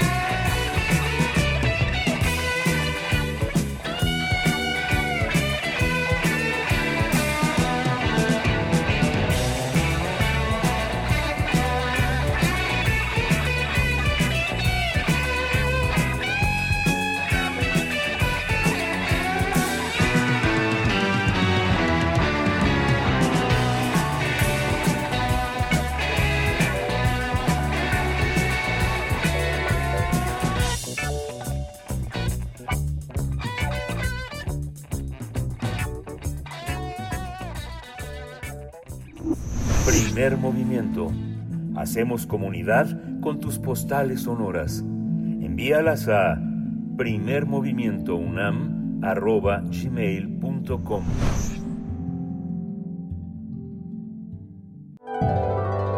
Salud y sociedad. Actualmente es muy común que la población mundial haga uso de la sal de forma cotidiana, debido a que está presente en un alto porcentaje de alimentos que se ingieren, aunque a simple vista no sea notada. Por ello es importante mencionar que no solo se habla de la sal que se le pone a la comida que se prepara en casa, sino en alimentos que ya están fabricados para ser vendidos en las tiendas, es decir, los llamados alimentos procesados. El exceso de sodio o sal puede provocar enfermedades cardiovasculares. Afortunadamente, los especialistas señalan que es el principal factor alimentario que se puede modificar para reducir la mortalidad y prevenir esos padecimientos. A fin de generar mayor conciencia entre la población, a partir del 2023, a partir de este año, se ha establecido que esta Semana Mundial se conmemore en el mes de mayo. Esta campaña mundial tiene como objetivo reducir el consumo de sal bajo el lema Desastre de la sal, pues se busca que la sociedad reflexione sobre su ingesta y el riesgo que puede significar en la salud. Según la Organización Mundial de la Salud, el consumo recomendado de sal no debe superar los 5 gramos por día, es decir, una cucharadita pequeña. Sin embargo, se suele rebasar los 10 gramos por día, principalmente con la ingesta diaria de sal a través de alimentos ultraprocesados o procesados. Pues vamos a conversar sobre este consumo, eh, la relación que tiene con las enfermedades cardiovasculares y cómo podemos menguar esta, este hábito. Está con nosotros Paulina Magaña, coordinadora de salud alimentaria en el Poder Consumidor. Paulina Magaña, bienvenida, buenos días. Muy buenos días, muchas gracias por el espacio. Gracias, al contrario, Paulina Magaña, gracias por estar aquí. Pues cuéntanos primero en qué consiste esta campaña, cuál es el diagnóstico que comparte la Organización Mundial de la Salud en términos, digamos, globales y, y también para México. Claro. Bueno, esta semana, como ya lo mencionaron, es la semana de sensibilización del consumo de sal, que es del 15 al 21 de mayo, y por ende, pues varias instituciones de salud, entre ellas también organizaciones de la sociedad civil, como es el Poder del Consumidor y la Alianza por la Salud Alimentaria, pues también lanzamos como este llamado, ¿no? Con una campaña desde la sociedad civil que se llama Salva tu corazón, reduce tu consumo de sal, eh, pues no, no solo porque es una preocupación global, sino también cuando analizamos las cifras de muerte para el caso de México, pues vemos que las principales causas de muerte en México son debido a las enfermedades cardiovasculares, ¿no? Eh, de estas eh, enfermedades cardiovasculares, pues el 5% se debe al alto consumo de sodio. Entonces, bueno, pues es una grande preocupación, sobre todo por el incremento en el consumo de los productos procesados, porque como ya bien lo mencionaban, pues la sal la utilizamos para cocinar, sin embargo, el sodio, que es un componente de la sal, pues también viene dentro de otros productos ultraprocesados y pues ante el incremento en el consumo de estos productos, no siendo México el principal consumidor en la región, pues genera una, una gran preocupación. Hay una parte que tiene que ver, bueno, por una parte alimentos ultraprocesados, pero hay otros alimentos que también por su composición en la dieta mexicana están muy cargados de sal. Por ejemplo, hay una enorme afición eh, en nuestro país por los mariscos, ¿no? Normalmente tendrían que venderse en, en, en lugares con un enorme control de temperatura, pero por ejemplo las mañanas de mariscos en la Ciudad de México son altísimas. Muchísimos puestos callejeros venden mariscos. Se aplica sal, se aplica makatsu, se aplican una serie de ingredientes que en el contenido propio de los mariscos ya van acompañados de sal. ¿Qué, qué elementos de la dieta mexicana tienen ese componente tan fuerte, ese saborizante en muchos casos en la comida callejera? Sí, claro, como ya se mencionaba, pues un componente es la sal y los condimentos, ¿no? Que es eh, un poco lo que mencionas, que es lo que se agrega a los alimentos para su preparación. Sin embargo, según eh, un estudio realizado en población mexicana, el 46%, es decir, casi cerca del 50% del, del sodio que consumimos proviene de los productos ultraprocesados y 34% proviene de la sal y condimentos, es decir, es mayor el sodio que estamos consumiendo por parte de estos productos ultraprocesados que vienen empaquetados que por parte de la sal de mesa, ¿no? Sin embargo, pues no quiere decir que no sea un, un componente de un aporte, ¿no? Para nuestro consumo de sodio, sin embargo, cuando lo comparamos con estos productos ultraprocesados, pues este porcentaje es mayor.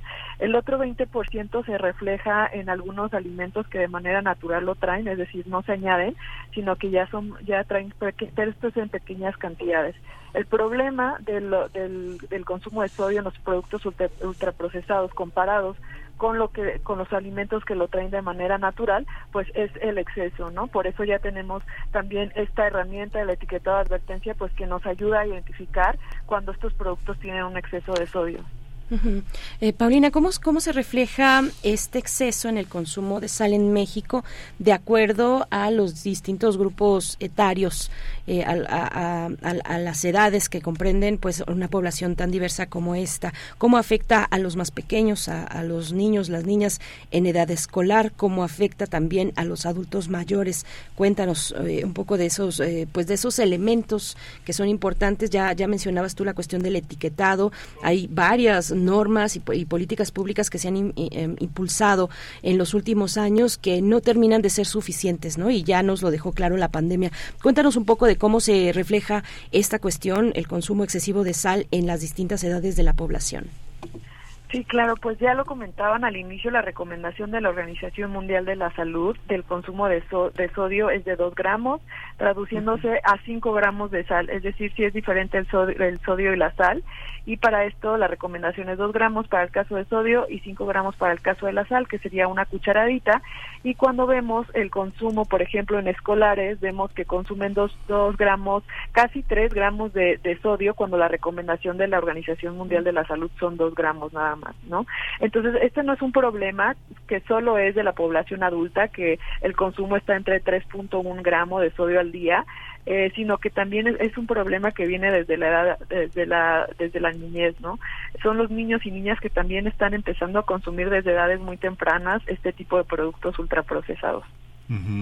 esta, esta, ¿Cuáles son, digamos, para que una persona que no está muy acostumbrada ni a leer etiquetas ni a, ni a, ni a valorar esto se dé cuenta de que ha consumido mucha sal? No sé, no sé, a veces este uno, uno por goloso se come ciertas cosas y termina uno con muchísima sed, ¿no?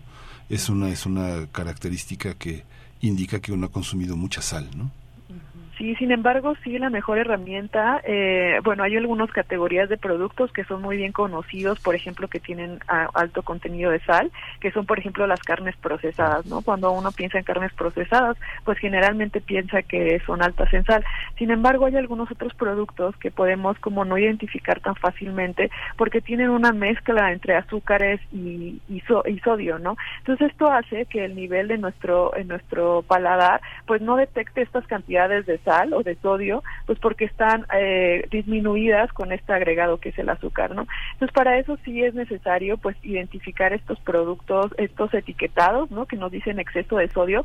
Sin embargo, como ya lo mencionaban, esta es una de las medidas que se recomienda para disminuir la, el consumo de sodio a nivel poblacional, pero también en la conferencia de prensa que teníamos durante la semana, que tuvimos durante la semana entre organizaciones de la sociedad civil y la academia, eh, pues mencionaban que también hay, hay algunas políticas como la reformulación obligatoria, es decir, este tipo de políticas ya se ha manejado en otros países como Argentina, en donde no se permite una cantidad excesiva de esta, de esta adición de sodio a los productos y bueno, es una de las propuestas, ¿no? Que, justamente haya como un nivel máximo de, de adición a este a estos productos y bueno, algo, algo que ya hemos visto conforme a la reformulación, si bien no es algo obligatorio en México todavía, pues el etiquetado de advertencia sí ha sido una herramienta que ha incentivado la reformulación de los productos ultraprocesados.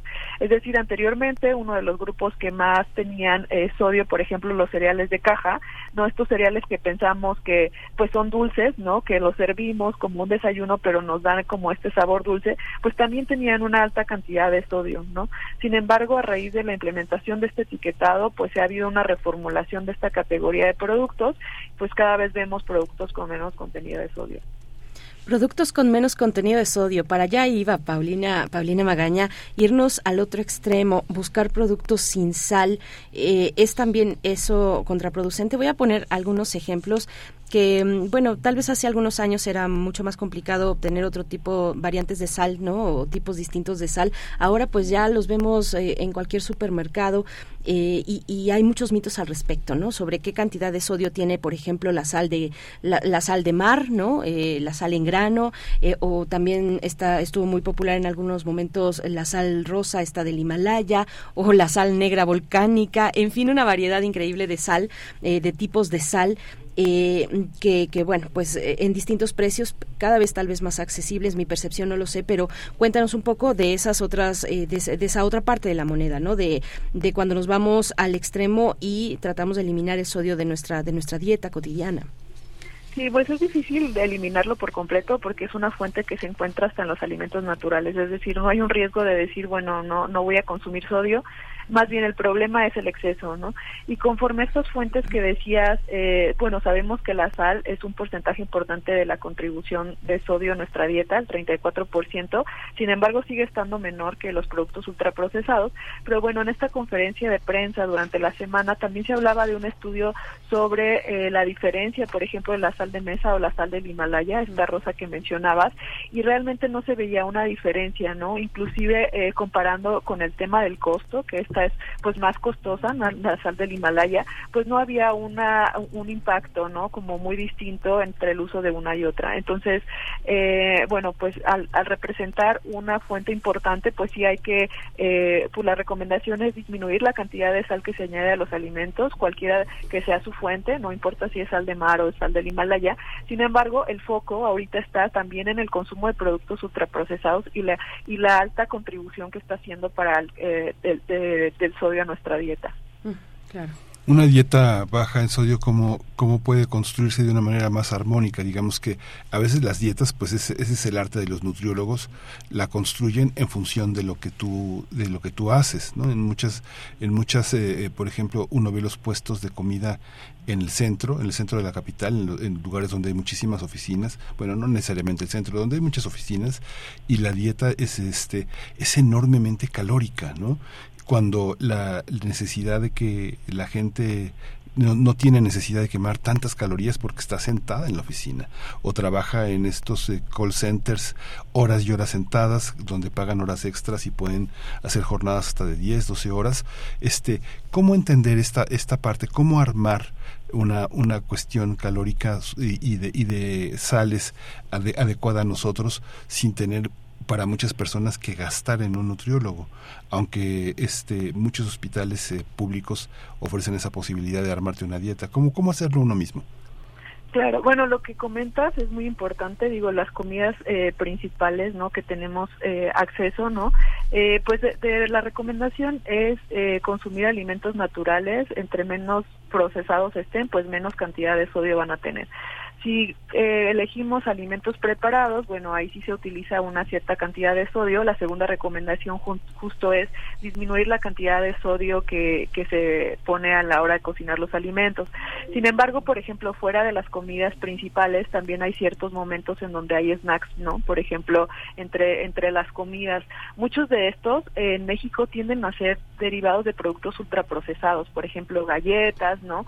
Incluso hay un estudio que recientemente hizo la Profeco, ¿no? En donde analizaba las categorías de galletas y estas categorías pues tienen una alta cantidad de sodio. Entonces, eh, si disminuimos la cantidad de productos ultraprocesados que incorporamos a nuestra dieta por alimentos cada vez naturales, por ejemplo, un snack saludable puede ser una fruta, no tiene no ha tenido ningún tipo de transformación, no ha tenido ningún tipo de adición de ni de azúcares ni de sodio, entonces bueno, la recomendación justamente es esa, ¿no? Cada vez tratar de consumir eh, pues alimentos sin procesar o procesados en donde no encontremos estas altas cantidades de ingredientes críticos.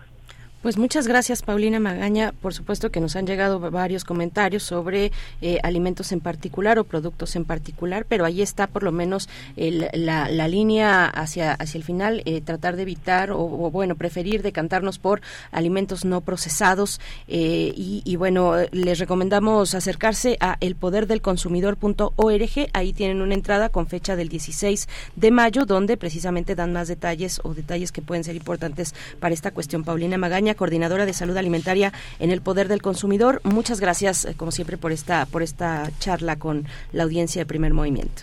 Muchas gracias y les invitamos a seguir la campaña en, en, redes, que va a ser una campaña digital sobre el tema de sodio que se llama Salva tu corazón, reduce el, consumo de sodio, para que pues podamos estar más informados al respecto. Por supuesto. Muchas gracias. Hasta pronto, Paulina. Hasta luego.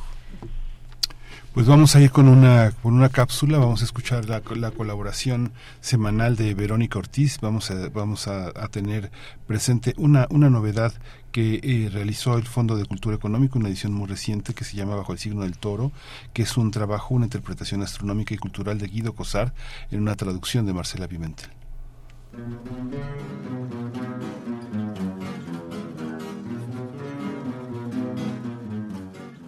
Es un gusto, como siempre, saludarles. Y bueno, eh, yo estaba pensando cuántos tauros habrá ahorita escuchando el programa.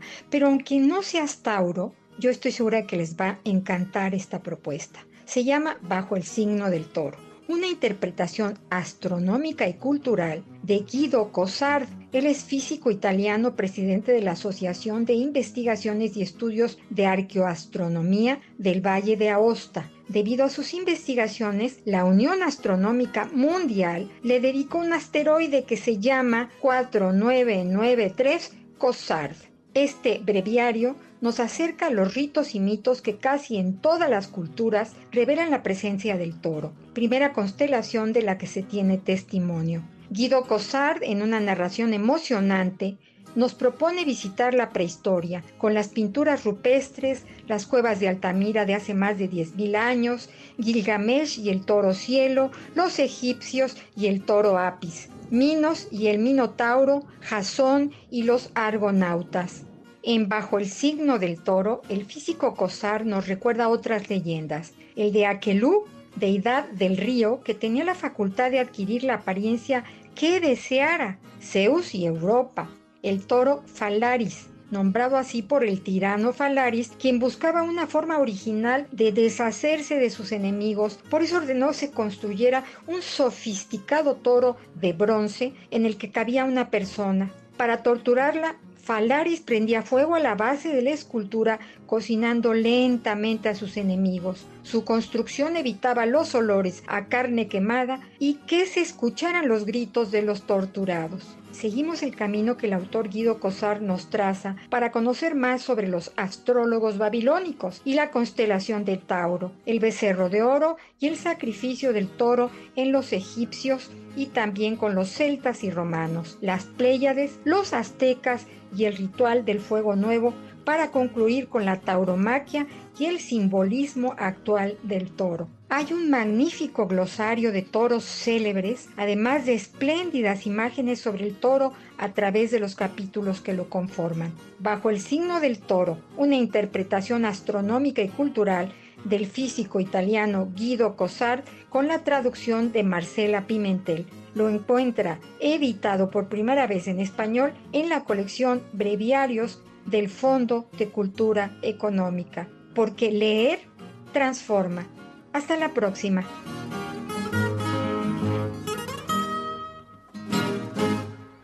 8 con 58 minutos. Muchas gracias a nuestra querida amiga, colega y también escritora Vero Ortiz desde el Fondo de Cultura Económica. Nosotros vamos con una, una eh, complacencia, una petición musical que nos hace Alfonso de Albarcos. Ya suena al fondo y esto para despedir la segunda hora de primer movimiento, despedirnos de Radio Nicolaita. Están escuchando Gulliver a cargo de Joaquín Sabina. Contra Gulliver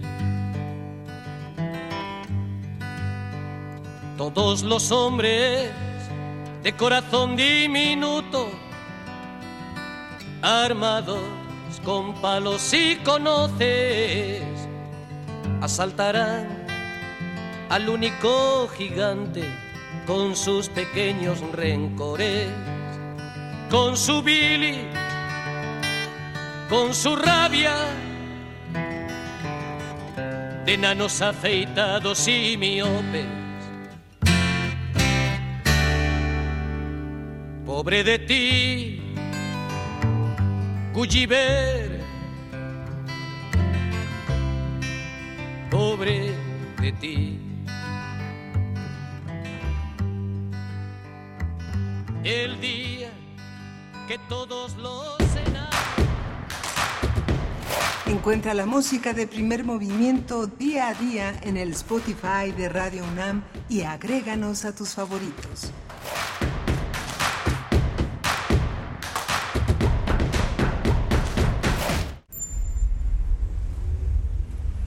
XEUN 96.1 de frecuencia modulada. 860 de amplitud modulada.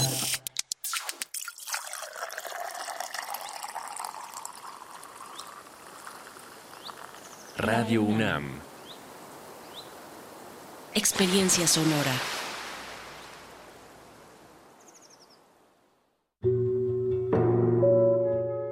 Granja aislada en Irlanda, un vagabundo se adentra en lo que parece una escena trágica. Una esposa de luto por su esposo muerto y considerablemente mayor. Pero cuando la esposa se va a buscar a su amante, los acontecimientos cambian de rumbo. Tóquelo para cerciorarse de que está abierto. ¿Quiere que la maldición caiga sobre mi cabeza, mujer? No le pondría la mano encima ni por todo el oro del mundo. Tratándose de una persona como él, estar frío tal vez no quiere decir que esté muerto. Porque siempre fue frío. De la colección de ficción sonora de Radio UNAM, Memoria del Mundo de México de la UNESCO 2021, presentamos La Sombra del Valle, adaptación de la obra de John Millington Synge, sábado 20 de mayo a las 20 horas, sábado 20 de mayo a las 20 horas, por el 96.1 de FM y en www.radio.unam.mx. Radio UNAM, experiencia sonora. Ahí viene la cuarta transformación, con este ritmo que está sabrosón, unidos en una revolución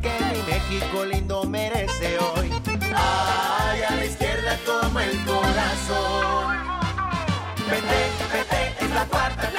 Vete, vete, es la cuarta T. Vete, es la cuarta transformación porque México merece más.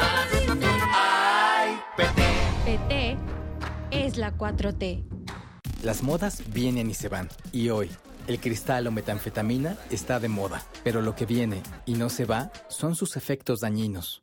El cristal quita el hambre y el sueño, provocando alucinaciones y psicosis. Es muy agresivo para el cuerpo y la mente. Ahora el narco le añade fentanilo para engancharte desde la primera vez. Y el fentanilo mata. No te arriesgues. Si necesitas ayuda, llama a la línea de la vida. 800-911-2000. Secretaría de Gobernación. El Festival Internacional de Cine UNAM, FICUNAM, vuelve a la Ciudad de México para celebrar su decimotercera edición. Más de 140 películas en exhibición, competencias, retrospectivas, cine expandido, diálogos y encuentros. No te pierdas nuestras actividades en Centro Cultural Universitario, Cinematógrafo del Chopo, Cineteca Nacional, Cine Tonalá y más. Consulta la programación completa en ficunam.unam.mx y síguenos en nuestras redes sociales, arroba ficunam. Ven y descubre el cine que provoca, del primero al 11 de junio.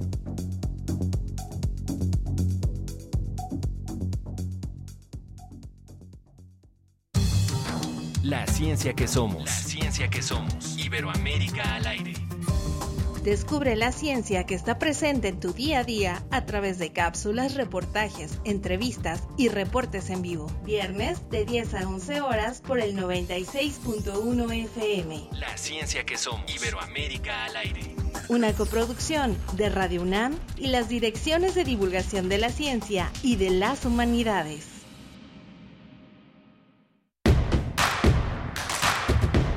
Queremos escucharte. Llámanos al 55 36 43 39 y al 55 36 89 89. Primer movimiento. Hacemos comunidad.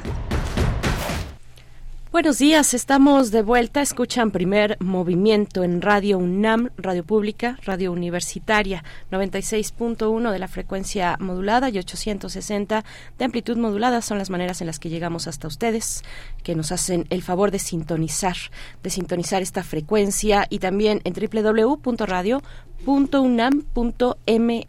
Pues estamos llegando a la última hora de transmisión de esta mañana en primer movimiento, la, última también de esta semana de mayo que desde tempranito lo hemos comentado, a lo largo de toda la semana lo hemos comentado un poco, pues es una semana complicada y la que viene también para el cierre de las actividades académicas, eh, entrega de trabajos, eh, aplicación de exámenes, calificaciones eh, de, de distintos trabajos por parte de las y los académicos de esta casa de estudios, pues bueno, ánimo, ánimo, estamos con ustedes acompañándoles desde las 7 de la mañana y hasta las 10 estaremos con ustedes. Eh, Rodrigo Aguilar en la producción ejecutiva, Jesús Silva, el señor Jesús Silva frente a la consola en los controles técnicos de cabina de FM. Antonio Quijano, nuestro jefe de noticias, también nos acompaña del otro lado del cristal y aquí eh, separados por una mampara plástica, eh, una mampara acrílica transparente. Miguel Ángel Quemain en la conducción. buenos días, Miguel Ángel.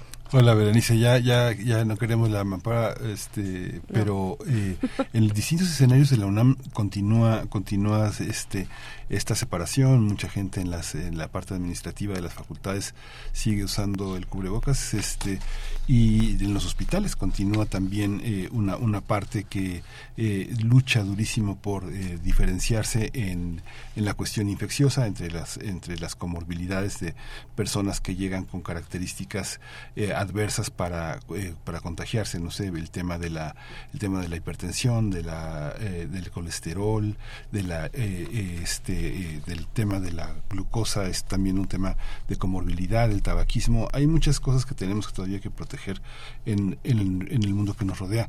Vamos a tener hoy en la mesa del día a una, una de las más grandes profesoras de nuestra universidad, a la doctora Juliana González.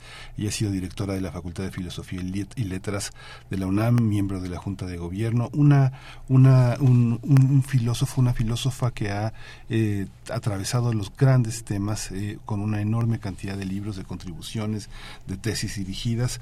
Va a ser, una, va a ser un privilegio conversar con ella, que es para, para esta mesa del día. Así es, eh, Miguel Ángel, vamos a tener esta conversación con la doctora Juliana González, luego de recibir la medalla José Vasconcelos, que otorga el Seminario de Cultura Mexicana. Y bueno, eh, volviendo al tema de la sal, volviendo al tema de la sal, que recordemos estamos en la semana precisamente de prevención, de hacer eh, conciencia sobre el consumo de sal y, bueno, el consumo de sodio también. Estuvimos conversando hace un momento con Paulina Magaña del Poder del Consumidor. Hay varias preguntas. Yo creo que vamos a tener que anotar en nuestra en nuestra agenda aquí en Primer Movimiento una segunda vuelta eh, eh, con, con, algunos detalles, ¿no? Eh, vimos vimos con Paulina Magaña la generalidad de una campaña que está que está arrancando, que están lanzando, también digamos esta, este panorama general tanto para México como a nivel internacional con la OMS con respecto al consumo de sal, pero hay varias preguntas, varias preguntas de la audiencia, nos preguntan por acá cuál es la diferencia entre sal mineral y sal de mar, nos dice Sergio AM también deben mencionar que la sal es adicionada con, con la sal que, la sal es adicionada con yodo para prevenir desnutrición de yodo en el mundo, derivado de una recomendación de la OMS y de UNICEF, siempre con consumo responsable y siguiendo las recomendaciones de la OMS, nos dice Sergio AM. También Edel Jiménez dice qué pasa con los sustitutos de sal que, eh, que últimamente están vendiendo. Hay estudios al respecto. Mm, Esther Chivis nos manda saludos. Bueno, son algunos de los comentarios que yo creo que sí. Ah, bueno, Mayra Elizondo, la profesora Mayra Elizondo nos dice, ¿y las bebidas carbonatadas? Bueno, pues todas esas dudas hay que eh, pues eh, plantearlas con algún especialista, darle una segunda vuelta a este tema de nuestro consumo de, de, sal, eh, del consumo de sal en México, de ir un poquito más a detalle con algunas mm, prácticas prácticas alimentarias, no hábitos alimentarios que tenemos en México, pues muy arraigados. pues hacemos esa, o al menos yo aquí ya me estoy comprometiendo a darle una segunda vuelta a este tema, Miguel Ángel, que pues es importante importante porque mm, eh, tiene implicaciones muy fuertes en la salud de las y los mexicanos, particularmente en México. Eh, sí tenemos una cuestión con, con el consumo de la sal que impacta en enfermedades cardiovasculares y eso, bueno, nos lo dejó clarísimo el momento de la pandemia, ¿no? Sí, es muy muy impresionante. Ayer veía, por ejemplo, un protocolo un protocolo de urgencias de una persona mayor que llega con una presión muy alta, eh, le miden el azúcar, está altísima, arriba de 400 y en los análisis aparece, digamos, altísimos niveles de sodio, ¿no? Que evidentemente precipitarían en una persona mayor una caída a un paro cardíaco, por ejemplo, ¿no? Pensando así como algo muy muy que, que, que saben muchas personas que atienden personas mayores, el consumo de sal precipita a una caída este mortal ¿no? entonces evitar esto sobre todo en personas mayores de 50 años 60 años tratar de hacer una dieta lo más ligera posible eh, lo menos grasosa lo menos eh, con alimentos ultraprocesados sabemos que no es fácil sabemos que no sé un kiwi una naranja una manzana gala una, es, carísimo ¿no? en, en, este momento en la, para la dieta general pero pues hay que hacer un esfuerzo ¿no? una sí. vaquita para las personas mayores que están bajo cuidados empezar por empezar por los cuidados y por uno mismo ¿no? Sí, algunas, algunos tipos de manzana están llegando a los 60 pesos, por ejemplo. Uh -huh. No todos, pero sí, la manzana gala, otras, otro tipo de manzanas también eh, que, que, están muy caras en el mercado. Bueno, pues eh, hay que darle una vuelta más a esta cuestión, ver cuáles son las opciones, también revisar nuestra dieta para disminuir los riesgos de enfermedades cardiovasculares. Pues vamos, vamos ya con poesía necesaria. Al cierre de la emisión tenemos también una recomendación cultural, Feria, Feria del Mundo. Francisco Romero nos va a dar los detalles, es el organizador de este evento, pero primero lo primero y eso es la poesía necesaria. Vamos. Es hora de poesía necesaria. La, la, poesía necesaria está en consonancia con la negociación que hizo Flavio González Mello en esta entrevista que hicimos sobre el amor, el desamor, el desacuerdo y la dificultad de, de, la, de la pareja de encontrarse a sí misma en las vicisitudes del mundo contemporáneo. Eh, el poema que eh, el poema la reflexión poética es de Jaime Sabines uno de nuestros grandes poema, poetas y, esta se llama Espero curarme de ti. Eh, la voy a acompañar con una visión que hace 33 años ofreció Joaquín Sabina al mundo con este LP que se llamaba que se llama Mentiras piadosas y Mentiras piadosas le da título a esta a este álbum musical. Dice Espero curarme de ti Espero curarme de ti en unos días. Debo dejar de fumarte, de beberte, de pensarte. Es posible, siguiendo las prescripciones de la moral en turno. Me receto tiempo, abstinencia, soledad. ¿Te parece bien que te quiera nada más una semana? No es mucho ni es poco, es bastante. En una semana se puede reunir todas las palabras de amor que se han pronunciado sobre la tierra y se les puede prender fuego. Te voy a calentar con esa hoguera del amor quemado y también el silencio porque las mejores palabras del amor están entre dos gentes que no se dicen nada. Hay que quemar también ese otro lenguaje lateral y subversivo del que ama. Tú sabes cómo te digo que te quiero cuando digo qué calor hace, dame agua, ¿sabes manejar? Se hizo de noche. Entre las gentes, a un lado de tus gentes y las mías, te he dicho, ya es tarde, y tú sabías que te decía, te quiero. Una semana más para reunir todo el amor del tiempo, para dártelo, para que hagas con él lo que quieras guardarlo, acariciarlo, tirarlo a la basura. No sirve, cierto, solo quiero una semana para entender las cosas, porque esto es muy parecido a estar saliendo de un manicomio para entrar a un panteón.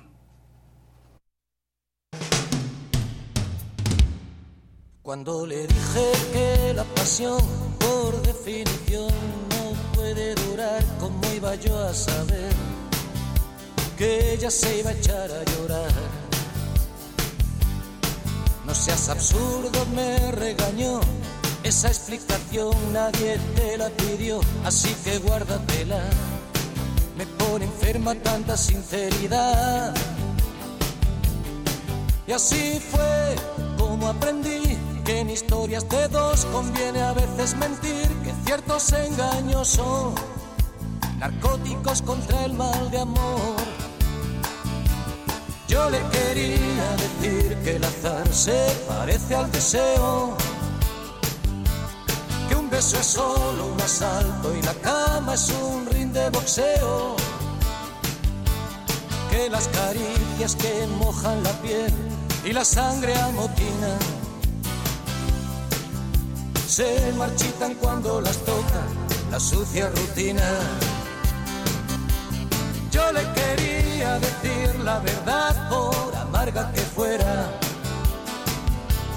contarle que el universo era más ancho que sus caderas. Le dibujaba un mundo real, no uno color de rosa. Pero ella prefería escuchar mentiras piadosas.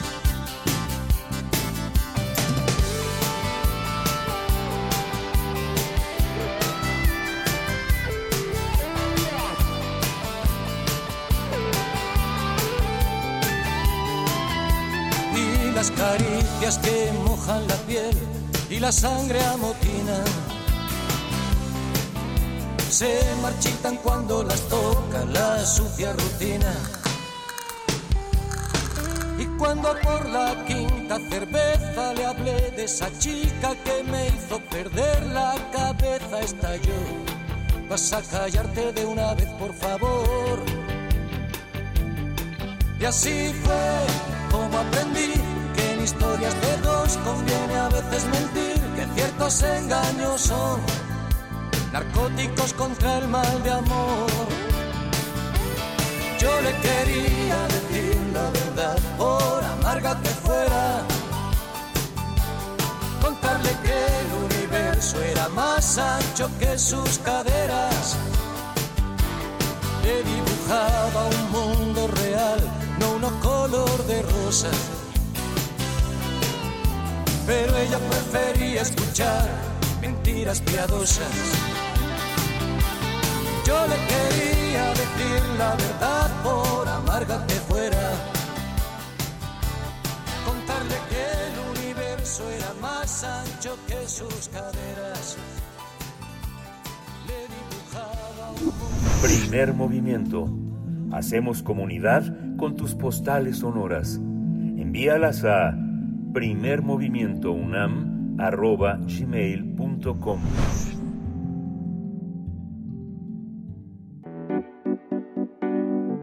La mesa del día.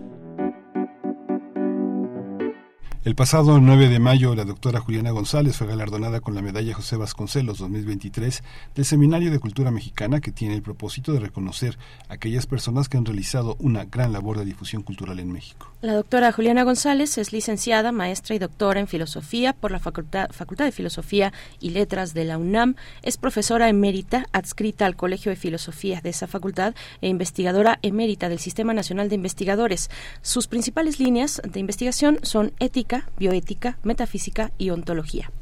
Eh, la doctora Juliana González también se ha desempeñado como directora de la Facultad de Filosofía y Letras de la UNAM, miembro de la Junta de Gobierno de nuestra Casa de Estudios, de la Junta de Gobierno del Colegio de México y del Instituto Nacional de Medicina Genómica. Asimismo, ha participado como consejera en la CNDH de la, en, en la Comisión Nacional de Bioética, del Consejo Consultivo de Ciencias, presidenta de la Asociación Filosófica de México y miembro del Comité Editorial de la Enciclopedia Iberoamericana de Filosofía es, eh, eh, vamos a conversar, vamos a conversar con, con ella, ya está en la línea. Eh, las principales líneas de investigación que ha tenido la doctora González es ética y metafísica y ontología. Ha sido galardonada también con el Premio Nacional de Ciencias y Artes en el área de filosofía. Fue la primera mujer en recibir el premio Lelio Ferrer junto a, grandes figuras como Fernando Sabater, Edgar Mogán, es, tanto Bartra, Daniel Inerartit, y es una, una de las grandes figuras de nuestra filosofía. Doctora Juliana González, bienvenida, buenos días. Buenos días, muchas gracias. Sí. Gracias, doctora Juliana González. Bienvenida a Primer Movimiento, a Radio UNAM, a su casa. Un honor poder platicar con usted para eh, comentar con la audiencia, pues, de varios elementos, por supuesto, de la filosofía al centro, de la filosofía griega, de la ética, del peso de la ética y de la bioética. Pero antes le pregunto, doctora Juliana, pues, cómo se siente, cómo, qué significa para usted recibir un, un reconocimiento como este, como la medalla José Vasconcelos del Seminario de Cultura Mexicana. Bueno, pues es, es todo un honor, obviamente, y, y se siente uno muy feliz, muy feliz de veras, muy plenamente cumplido. Entonces, esa es mi sensación. Uh -huh. Doctora, sí. sí, perdón. No, iba, iba a continuar con otra idea. ¿Cómo? No, no, pensé que iba a continuar. Eh, una, una reflexión permanente en este, en este momento ya, eh, eh, con grandes reconocimientos, con grandes logros, se suma a, la gran cauda de filósofos del siglo, del siglo XX en nuestra lengua. ¿Cómo, cómo entender el, el tema del humanismo, del humanismo hoy, de la reconciliación, del autoritarismo, de como todos los peligros que, que rodean el mundo de hoy, sobre todo tan mediatizado, todo, todo parece tener una respuesta en los medios y todo parece ser un tribunal.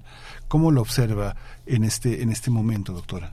Bueno, eh, está usted haciendo preguntas cruciales realmente para, para nuestro tiempo. En realidad estamos viviendo una época difícil en más de un sentido, o sea, algo que que nos perturba a todos, ¿no? No, no, no solamente a los filósofos o a los seres que estamos metidos en estas cuestiones. En realidad, la situación vital, la situación de nuestro tiempo es, eh, es, es problemática, es angustiosa incluso, porque no sabemos bien a bien qué viene, cómo, cómo se van a reestructurar las cosas de la vida después de lo que hemos estado pasando y seguimos pasando. En realidad estamos en un, en un momento difícil históricamente. Yo creo que de los más difíciles que hemos pasado en la historia de nuestra humanidad. Entonces, pero en fin, estamos contando todos con la esperanza de, encontrar las vías de, de renovación de nuestra propia existencia, tanto la, la existencia, la vida individual, pero la vida colectiva, la vida comunitaria, que esa es realmente la clave de la existencia. Entonces, pues estamos ante esta este momento de, de perplejidad, por un lado, de, angustia ante muchos hechos, de acontecimientos que están que están ah, eh, ocurriendo, pero por otro lado con la esperanza y la firme voluntad de que las cosas renazcan de la mejor manera posible. Doctora, eh, bueno, usted es protagonista de, la filosofía en México, de la instrucción filosófica en México. Me gustaría hablar un poco de ello, de la docencia, de la enseñanza, de la formación de filósofos mexicanos, que nos pueda contar un poco eh, de cómo ha avanzado desde sus ojos y con ese protagonismo, cómo ve usted el avance eh, de, de, pues, de la enseñanza de la filosofía, hacia dónde ha caminado, qué rumbo ha tomado, cómo ha cambiado en nuestro país la instrucción, la enseñanza de la filosofía filosofía, doctora. Sí. Bueno, hemos tenido una intensa eh, historia de, eso, justo, de la enseñanza de la filosofía, de la, de la enseñanza y la realización de la filosofía. Nos toca vivir en México pues la gran crisis horrenda que hubo en España, entonces que fue tan fuerte para para para los españoles en general y que ocasionó pues toda la eh, todo el movimiento de, muchos españoles que vinieron a México justamente por la situación de tiranía y de mal que hubo en, en España. Entonces eh, llegaron a México jóvenes o ya mm, filósofos ya formados, ya con una madurez, que vinieron a México y rehicieron en México toda la toda la enseñanza de la filosofía y de las eh, otras disciplinas anexas o conexas.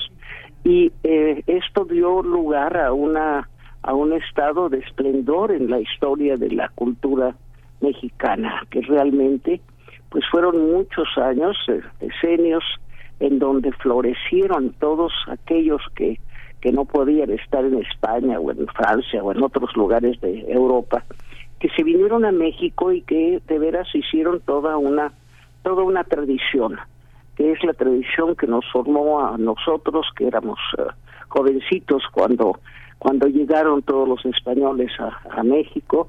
Y aquí se hizo pues una otra forma de, expresión cultural histórica realmente importante.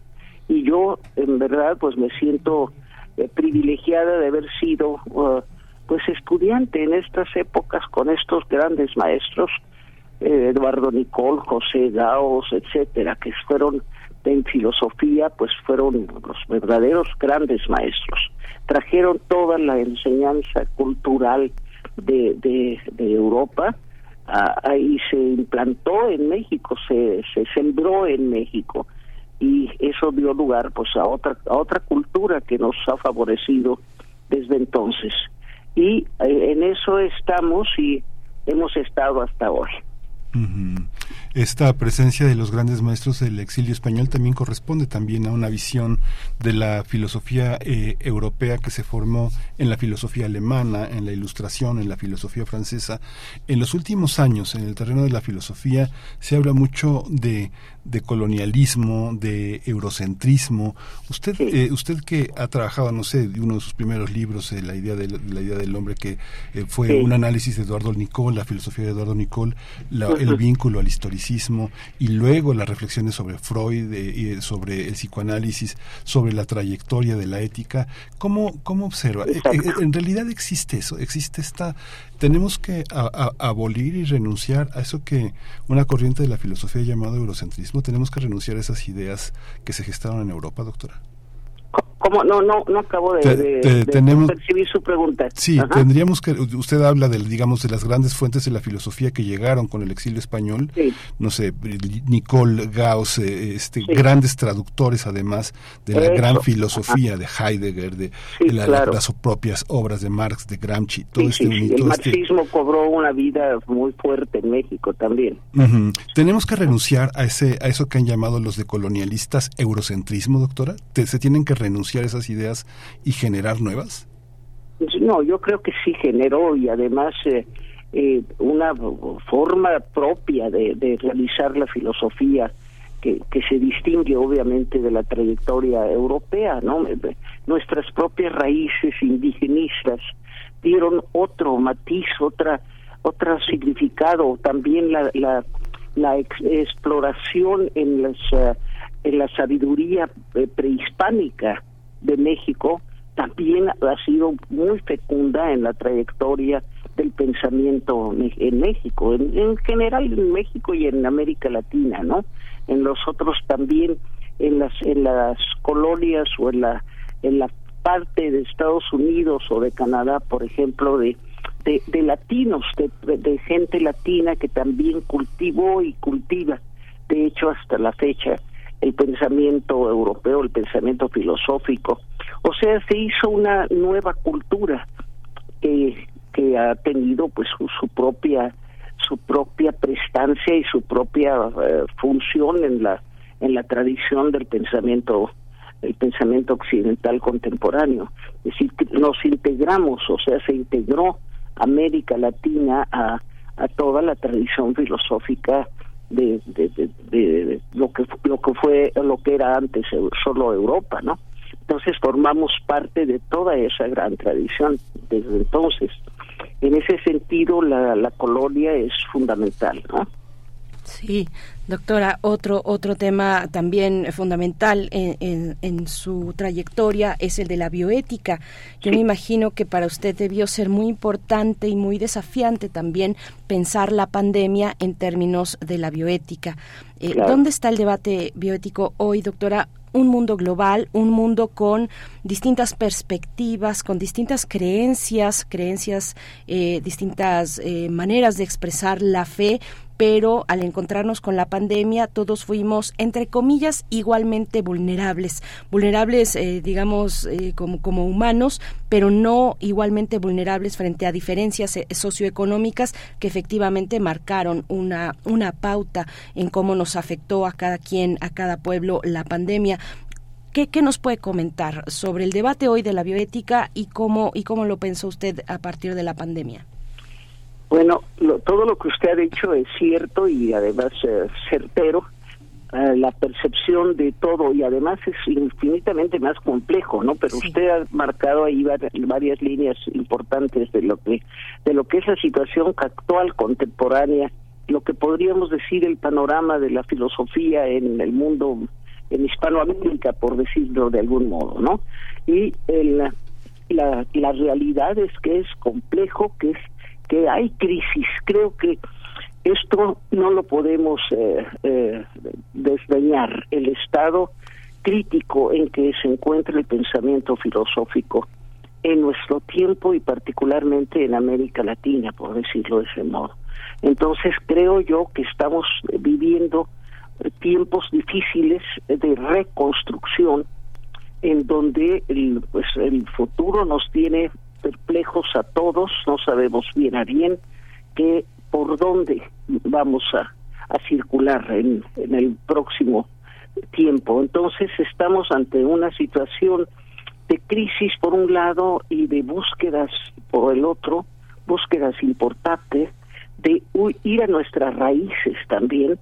Hay importantes movimientos de búsqueda de nuestras propias fundamentos eh, históricos, de culturales que que nos pueden abrir a otra a otras perspectivas.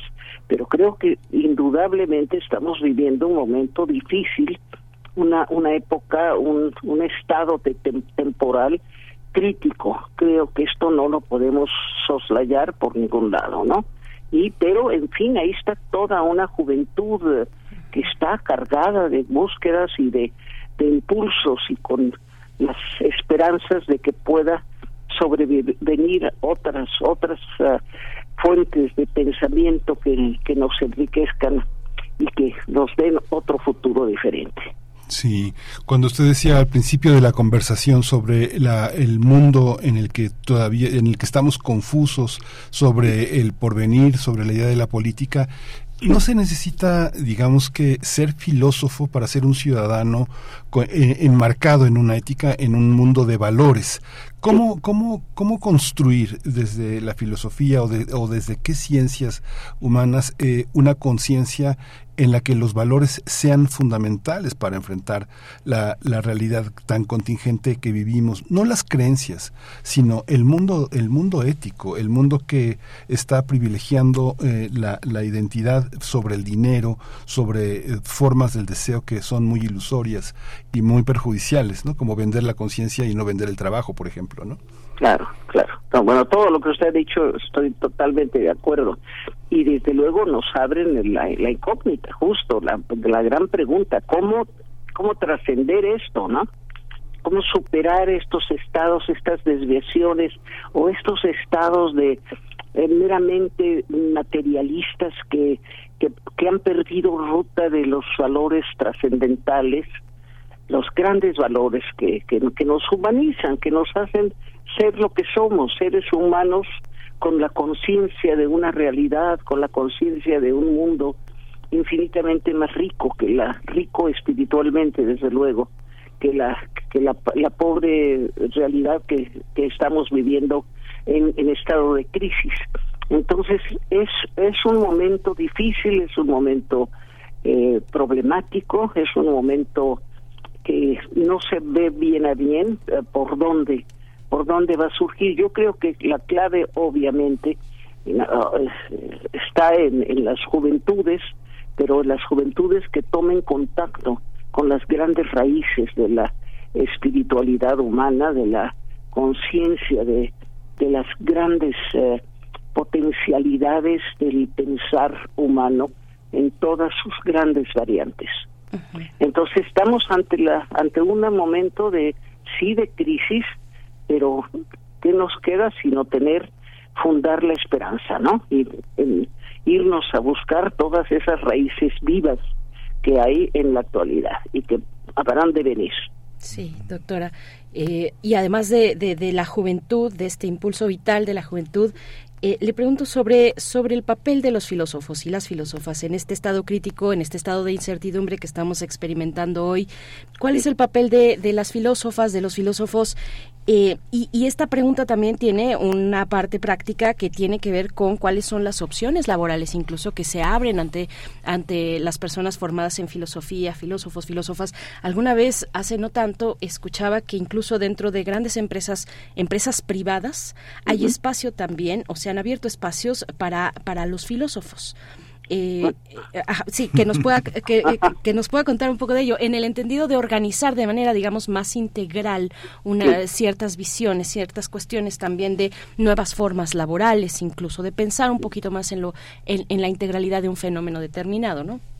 Está muy bien y creo que esto sería una de las funciones y yo creo que la que existe, eh, pero o que existe todavía de manera pues muy problemática y con grandes cuestionamientos porque el presente está planteando una cantidad de cuestiones de, estados de, de qué viene.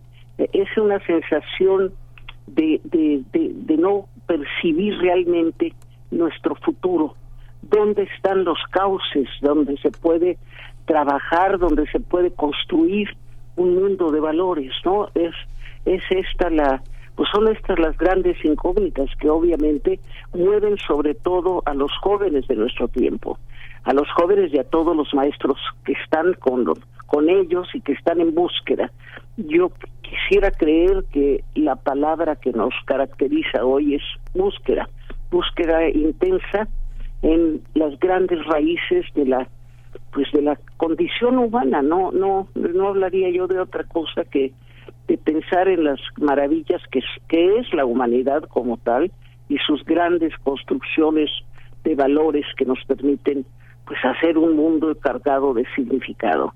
Eso es lo que nos falta, un mundo con nuevos sentidos, con nuevos nuevos valores sobre todo. Hace algún tiempo Fanny del Río publicó un libro sobre conversaciones sobre filósofas mexicanas, pero usted hace 55 años empezó a dar clases en la Facultad de Filosofía y Letras de la UNAM. Y hoy la Facultad de Filosofía y Letras de la UNAM es uno de los territorios de mayor protesta sobre el acoso y la impunidad académica en torno a la violencia hacia las mujeres. ¿Cómo lo observa usted a tanta distancia este recorrido y esta invisibilidad a la que las filósofas mexicanas se han, se han enfrentado? O sea, puros hombres en la lista, pero no filósofas. ¿Cómo, ¿Cómo lo observa usted a tantos años de, de ser profesora, de formarse? Bueno, mire, este es una de las grandes cuestiones de nuestro tiempo. Sin lugar a dudas está abriéndose la posibilidad creo yo, la posibilidad de que nos igualemos hombres y mujeres en el quehacer filosófico.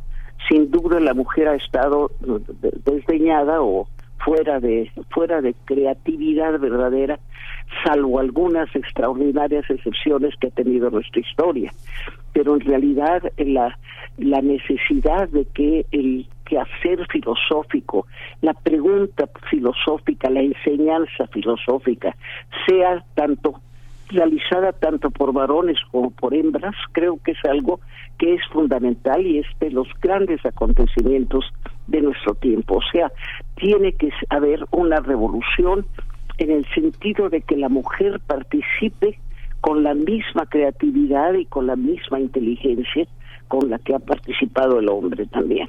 Entonces nos falta esa realización, esa igualdad sexual, pero sin, sin vuelta de hoja, como se dice, para que en verdad eh, sea una un quehacer absolutamente de hombres y mujeres, no no no solamente un quehacer viril o masculino. Entonces, eso creo que es uno de los grandes movimientos que están ocurriendo y van a ocurrir y tienen que ocurrir. La igualdad sexual y no solo, también junto con ella, la igualdad racial también.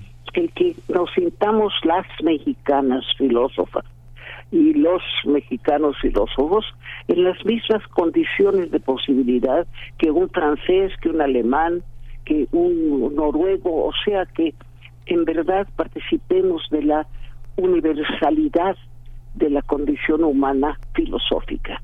O sea, que seamos filósofos como cualquier ser humano, filósofos y filósofas. Entonces, por ahí creo que viene, sin duda, que se está moviendo la, la humanidad y que se tiene que mover necesariamente.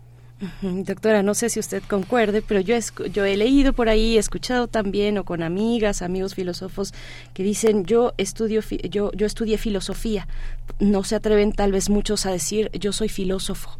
No sé si usted tenga esa misma percepción, pero a veces cuesta trabajo por lo que entendemos por filosofía, el lugar en el que comúnmente ubicamos a la filosofía como una, eh, eh, una, una forma, una, una pues iba a decir actividad humana, pero como tal no es una actividad, sino una rama de, del pensamiento humano que eh, pues que está eh, reflexionando sobre cuestiones muy complejas y muy elevadas también. Eh, eso, no sé si usted coincida, pero bueno, eso me, me, me, viene a la mente después de escuchar esto último que nos comentaba y también me viene preguntarle cómo, cómo le tocó a usted, doctora Juliana González, cómo le tocó abrir brecha a usted en sus años de estudiante, como estudiante, como mujer estudiante, en su momento de la licenciatura de filosofía, en las aulas, eh, ahí levantando la voz, eh, opinando pues reflexionando en colectivo junto con la mayoría de los colegas que en ese momento eran compañeros varones. ¿Cómo, cómo le tocó a usted abrir esa brecha? Bueno, eh, sí, bueno, me toca a mí el privilegio de unos tiempos realmente excepcionales que son los tiempos en que vienen todos los eh, filósofos españoles, sobre todo, que vienen por la, la, crisis de la guerra en España. Y entonces este, tenemos la posibilidad, hombres y mujeres jóvenes, que eran los que llegábamos a la Facultad de Filosofía a estudiar la carrera, la posibilidad de encontrarnos con un mundo verdaderamente extraordinario, de un universo de valores del pensamiento universal que estábamos de pronto heredando así con, con una plenitud extraordinaria.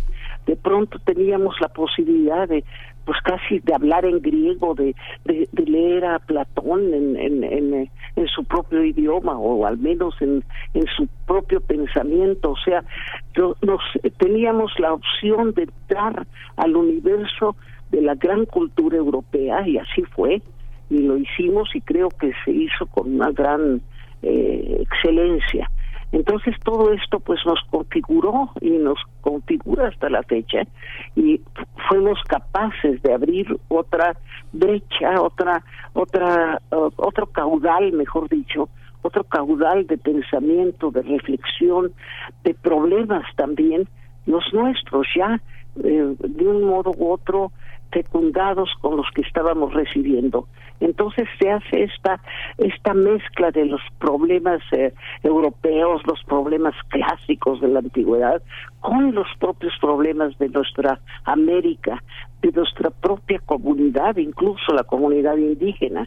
Entonces se hace pues una mezcla importante que creo yo ahí está, ha estado, estuvo brillante en sus propios momentos, pero está abierto, o sea, tenemos un porvenir, creo yo, verdaderamente fecundo, si es que es que tenemos por venir todos los humanos para, para el futuro. En, temas de bioética, doctora, mucha de la discusión que se da en términos de la diversidad sexual, por ejemplo, las mujeres, las mujeres trans, la, la, maternidad subrogada, los derechos de la infancia que se desprenden también de maternidades sumamente planificadas de una manera muy instrumental, obedeciendo también a deseos que eh, eh, en el transcurso del tiempo cambiarán de signo y los niños se convertirán en, una, en, un, en un deseo propio. ¿Cómo, ¿Cómo entender todos estos eh, dilemas de la muchas muchas feministas se sienten desplazadas o borradas porque el reconocimiento de la categoría mujer en una categoría trans no les parece adecuada? ¿Cómo entender? ¿Hay una posibilidad de acuerdo en estos en estos temas o lo que conviene es conversar más que acordar, más que legitimar y castigar? Bueno, hay que hay que conversar, sin duda, hay que pensar conjuntamente, pero yo creo que la mujer la mujer tiene una un destino nuevo que, que, ya era hora que, que surgiera en la historia.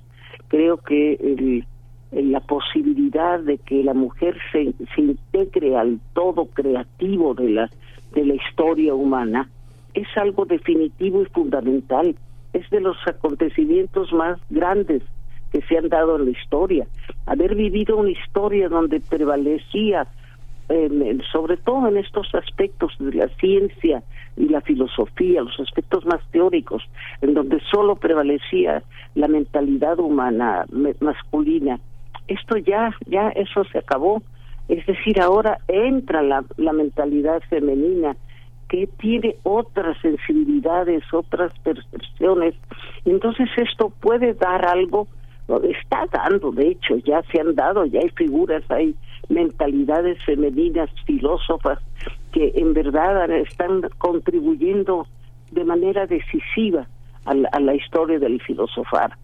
Y esto se va a dar sin duda todavía más porque estamos ahorita todavía en un impasse, estamos en un estado en donde estos grandes movimientos y revoluciones están solo como promesa, no se ha podido realizar, no se está realizando toda la, la, la novedad histórica que tenemos, ¿no?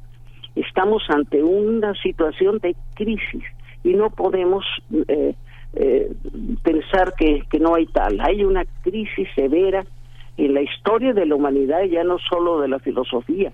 Lo que pasa es que la filosofía es tan cultural, tan neurológica, entonces está allí en el corazón mismo de la historia humana y estamos en una situación de a ver a dónde vamos. Estamos apenas, yo creo que lo fundamental son los jóvenes, los que están apenas abriéndose a la posibilidad del pensar, del pensar profundo que es el pensar filosófico.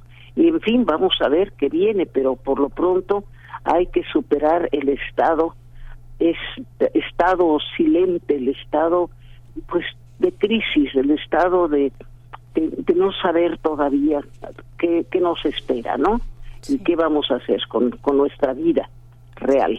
Sí, doctora, doctora Juliana González, pues qué importante escucharla. Muchas gracias por aceptar esta invitación. Enhorabuena por este, que es otro de los logros importantes, la medalla José Vasconcelos, que otorga el Seminario de Cultura Mexicana y a ah. partir del cual estamos hablando. Muchas gracias, gracias por esta entrega de vida, de una vida, pues a la filosofía mexicana y a nuestra universidad también. Gracias, doctora, y hasta pronto. Al contrario, muchas gracias a ustedes y me ha gustado mucho la pluralidad no solo la pluralidad de preguntas, sino de personas que hacen las preguntas. ¿eh? Muy bien. Muchas gracias, doctora. Hay que seguirla, hay que seguirla, seguirla en Juliana González Valenzuela.com.mx, donde está gran parte de la obra, gran parte de la vida, de toda esta trayectoria que nos ha dado tanto. Gracias, doctora. Bueno, pues todos ustedes traen ya el germen filosófico muy fuerte. ¿eh?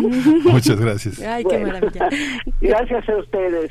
Adiós. Hasta pronto, doctora Juliana González, filósofa mexicana filósofa mexicana. Hay que leer a las filósofas mexicanas, así como también, eh, pues ya le hemos dado mucho tiempo y mucha cabida y mucho reconocimiento a los filósofos con grandes ideas importantísimas igualmente, pues también, también hay que hacerlo con las filósofas mexicanas. Nosotros vamos a hacer una pausa musical, complacencia para Elías M, que nos pide de Anna Savage, Anna B. Savage, Common Turn.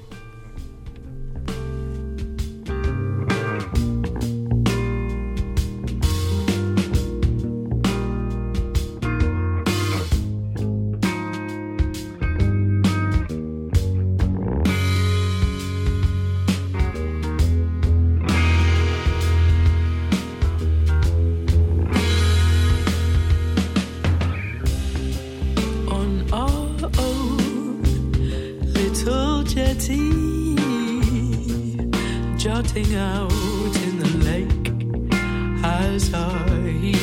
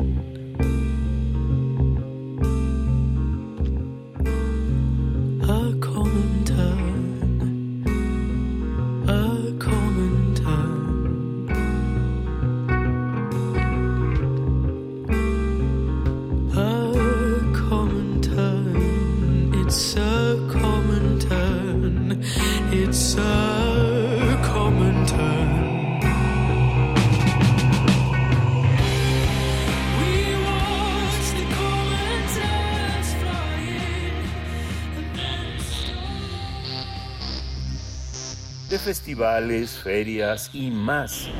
Recomendaciones culturales. Este sábado 20 y domingo 21 de mayo, ya este fin de semana, habrá un interesante y divertido encuentro cultural. Feria del Mundo en Palacio de la Autonomía y para hablar al respecto nos acompaña esta mañana Francisco Romero, quien organiza, esta Feria del Mundo. Gracias, Francisco Romero. Buenos días, bienvenido a Primer Movimiento. ¿Cómo estás? Me imagino que a tope con todos los detalles finales de la organización de un evento como este. ¿Cómo estás? No estamos escuchando. Ahí estás. Sí, disculpa. Ahora sí ya te escuchamos, Francisco. Disculpa, adelante. Muy buenos días, Bere- Berenice Miguel Ángel. Pues sí, ya estamos eh, en vísperas de este gran festejo multicultural, este festejo multinacional, eh, como bien dice en el Palacio de la Autonomía, con representaciones de más de 25 o 29 países diferentes, incluyendo México, y donde la artesanía y la gastronomía serán los ejes principales que nos lleven a visitar y a festejar la multicultura, la cultura diferente de las naciones. ¿Cómo, ¿Cómo entender una reunión de países tan distintos eh, en, en- el marco de, una, de un pensamiento universitario? Nosotros hemos tenido la experiencia, en el caso de la Ciudad de México, de que en Reforma se instalan todas todo un pabellón enorme, por lo menos por lo menos de 200 metros eh, lineales, en donde están de, este, distribuidos muchos muchos puestos que representan a países, a- a distintos países con sus costumbres, gastronomías, pero cuando se acerca uno ve que en realidad son este los importadores de esos productos que traen este eh, de esos países. ¿Cómo, ¿Cómo entender una feria del mundo en otros términos?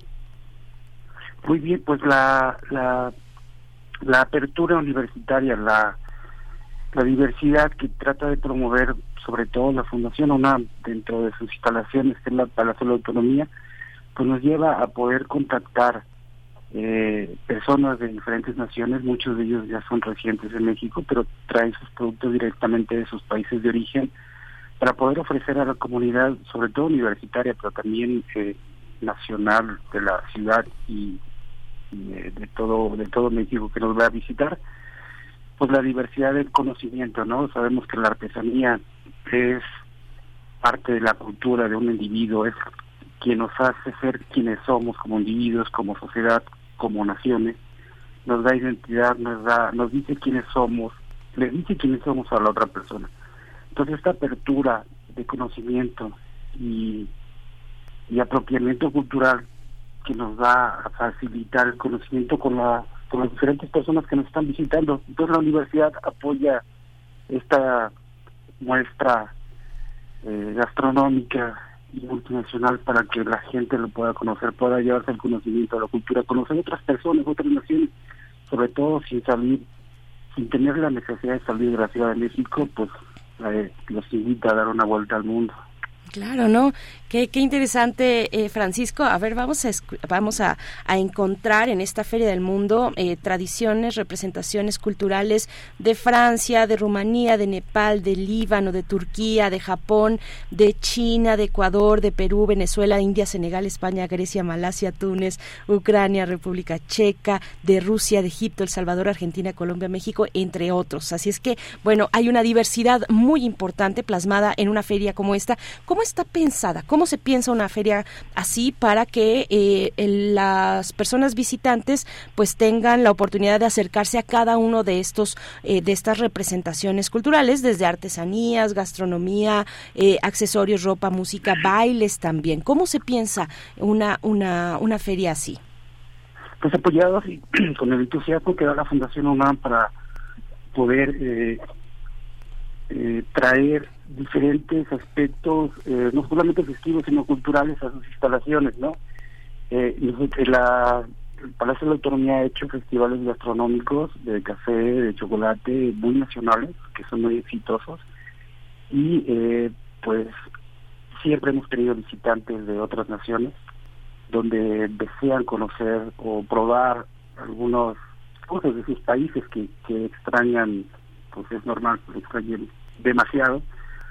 Y afortunadamente pues han acercado extranjeros eh, residentes aquí en México donde nos dicen la necesidad que pudiera tener una un festejo multinacional. Sabemos muy bien que se ha hecho en la Ciudad de México por parte del gobierno, del gobierno central, un festival también internacional, pero no uno propio, propio de la UNAM, propio de la, de la- del Palacio de la y la Fundación UNAM. Es pequeño, pero muy hermoso lugar.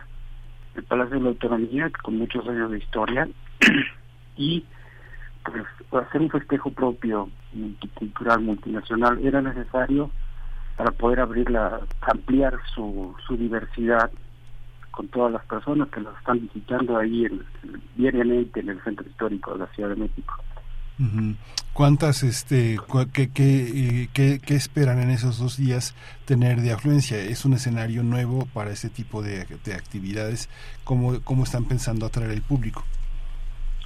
Pues, aparte de la de los productos que van a traer los representantes de estas naciones, pues la parte lúdico-cultural, como por ejemplo los talleres, las catas de degustación, ceremonias del té chino, talleres eh, eh, sensoriales y la música eh, con cantantes, con instrumentos, con músicos, es la parte que podemos eh, nosotros ofrecerle al público para que no solamente vaya una, una especie de expoventa, sino una parte totalmente cultural, donde va a pasarse el día escuchando música, descansando, eh, comiendo, aprendiendo eh, la cultura, no solamente platicada con los representantes de estas naciones, sino también en actividades que le aporten conocimiento, cultura y se vayan totalmente satisfechos y con muchas ganas de regresar. La parte cultural yo creo que es la que estamos promoviendo más para que la gente pueda acercarse. Ya sé, ya que sabemos que la universidad, eh, su comunidad está ansiosa y ambiente de mucho conocimiento y mucho eh, mucha actividad práctica para ellos. Bien, pues eh, Francisco, por último, recuérdanos las coordenadas, horarios, ubicación. Eh, ¿Es entrada libre? ¿Es, ¿Es un evento gratuito? ¿Es para toda la familia? Sí, es eh, en el Palacio de Autonomía, que está en el licenciado Primo de Verdad número 2, muy pegadito, bien pegadito al Templo Mayor, pegadito al Palacio Nacional, en la calle de Moneda, y al Zócalo de la Catedral. Muy fácil de llegar, fácil acceso para todo, para todo visitante, y es el próximo sábado 20 y domingo 21, de 11 de la mañana a 8 de la noche. La entrada al festival y a las actividades que vamos a ofrecer son gratuitas y correctamente es para toda la familia. La gente puede ir con sus, con sus hijos, sus parejas, sus amigos, o incluso ir solo, porque la garantía de que van a conocer personas interesantes está dada. Entonces, los esperamos allá ya próximamente los dos días. Muy bien. Pues muchísimas gracias, Francisco. Muchas gracias por esta, también por ese entusiasmo, por esta opción. Francisco Romero, coordinador de este, de este gran, de esta gran feria del mundo, donde pues no solo nos vamos a encontrar con eh, distintas costumbres, sino también con la posibilidad de hacer nuevas amistades, nuevos conocimientos y sobre todo que eh, conocernos a nosotros mismos a través de otros es, es algo muy, muy, muy emocionante. Y este fin de semana pues va a ser un escenario privilegiado para eso. Gracias. Muchas gracias a ustedes, que tengan bonito día y allá nos vemos. Allá nos vemos en el Palacio de la Autonomía, licenciado Primo de Verdad número 2, en el centro hist- histórico, es hace esquina con la calle de Moneda. Así es que, bueno, pues nos vamos ya, nos despedimos, feliz fin de semana. Nos vamos a despedir con música de los Smiths, porque pues se ha dado la noticia, como ya comentábamos hace un momento, de el eh, fallecimiento de Andy Rock, su bajista, eh, uno de los fundadores, miembros fundadores de esta banda británica. Y nos vamos con eh, This Charming Man, es la canción con la que nos despedimos en esta mañana. Hasta el próximo lunes. Gracias al equipo. Gracias, Miguel Ángel. Muchas gracias, Berenice Camacho. Muchas gracias a todos. Esto fue Primer Movimiento. El mundo desde la universidad.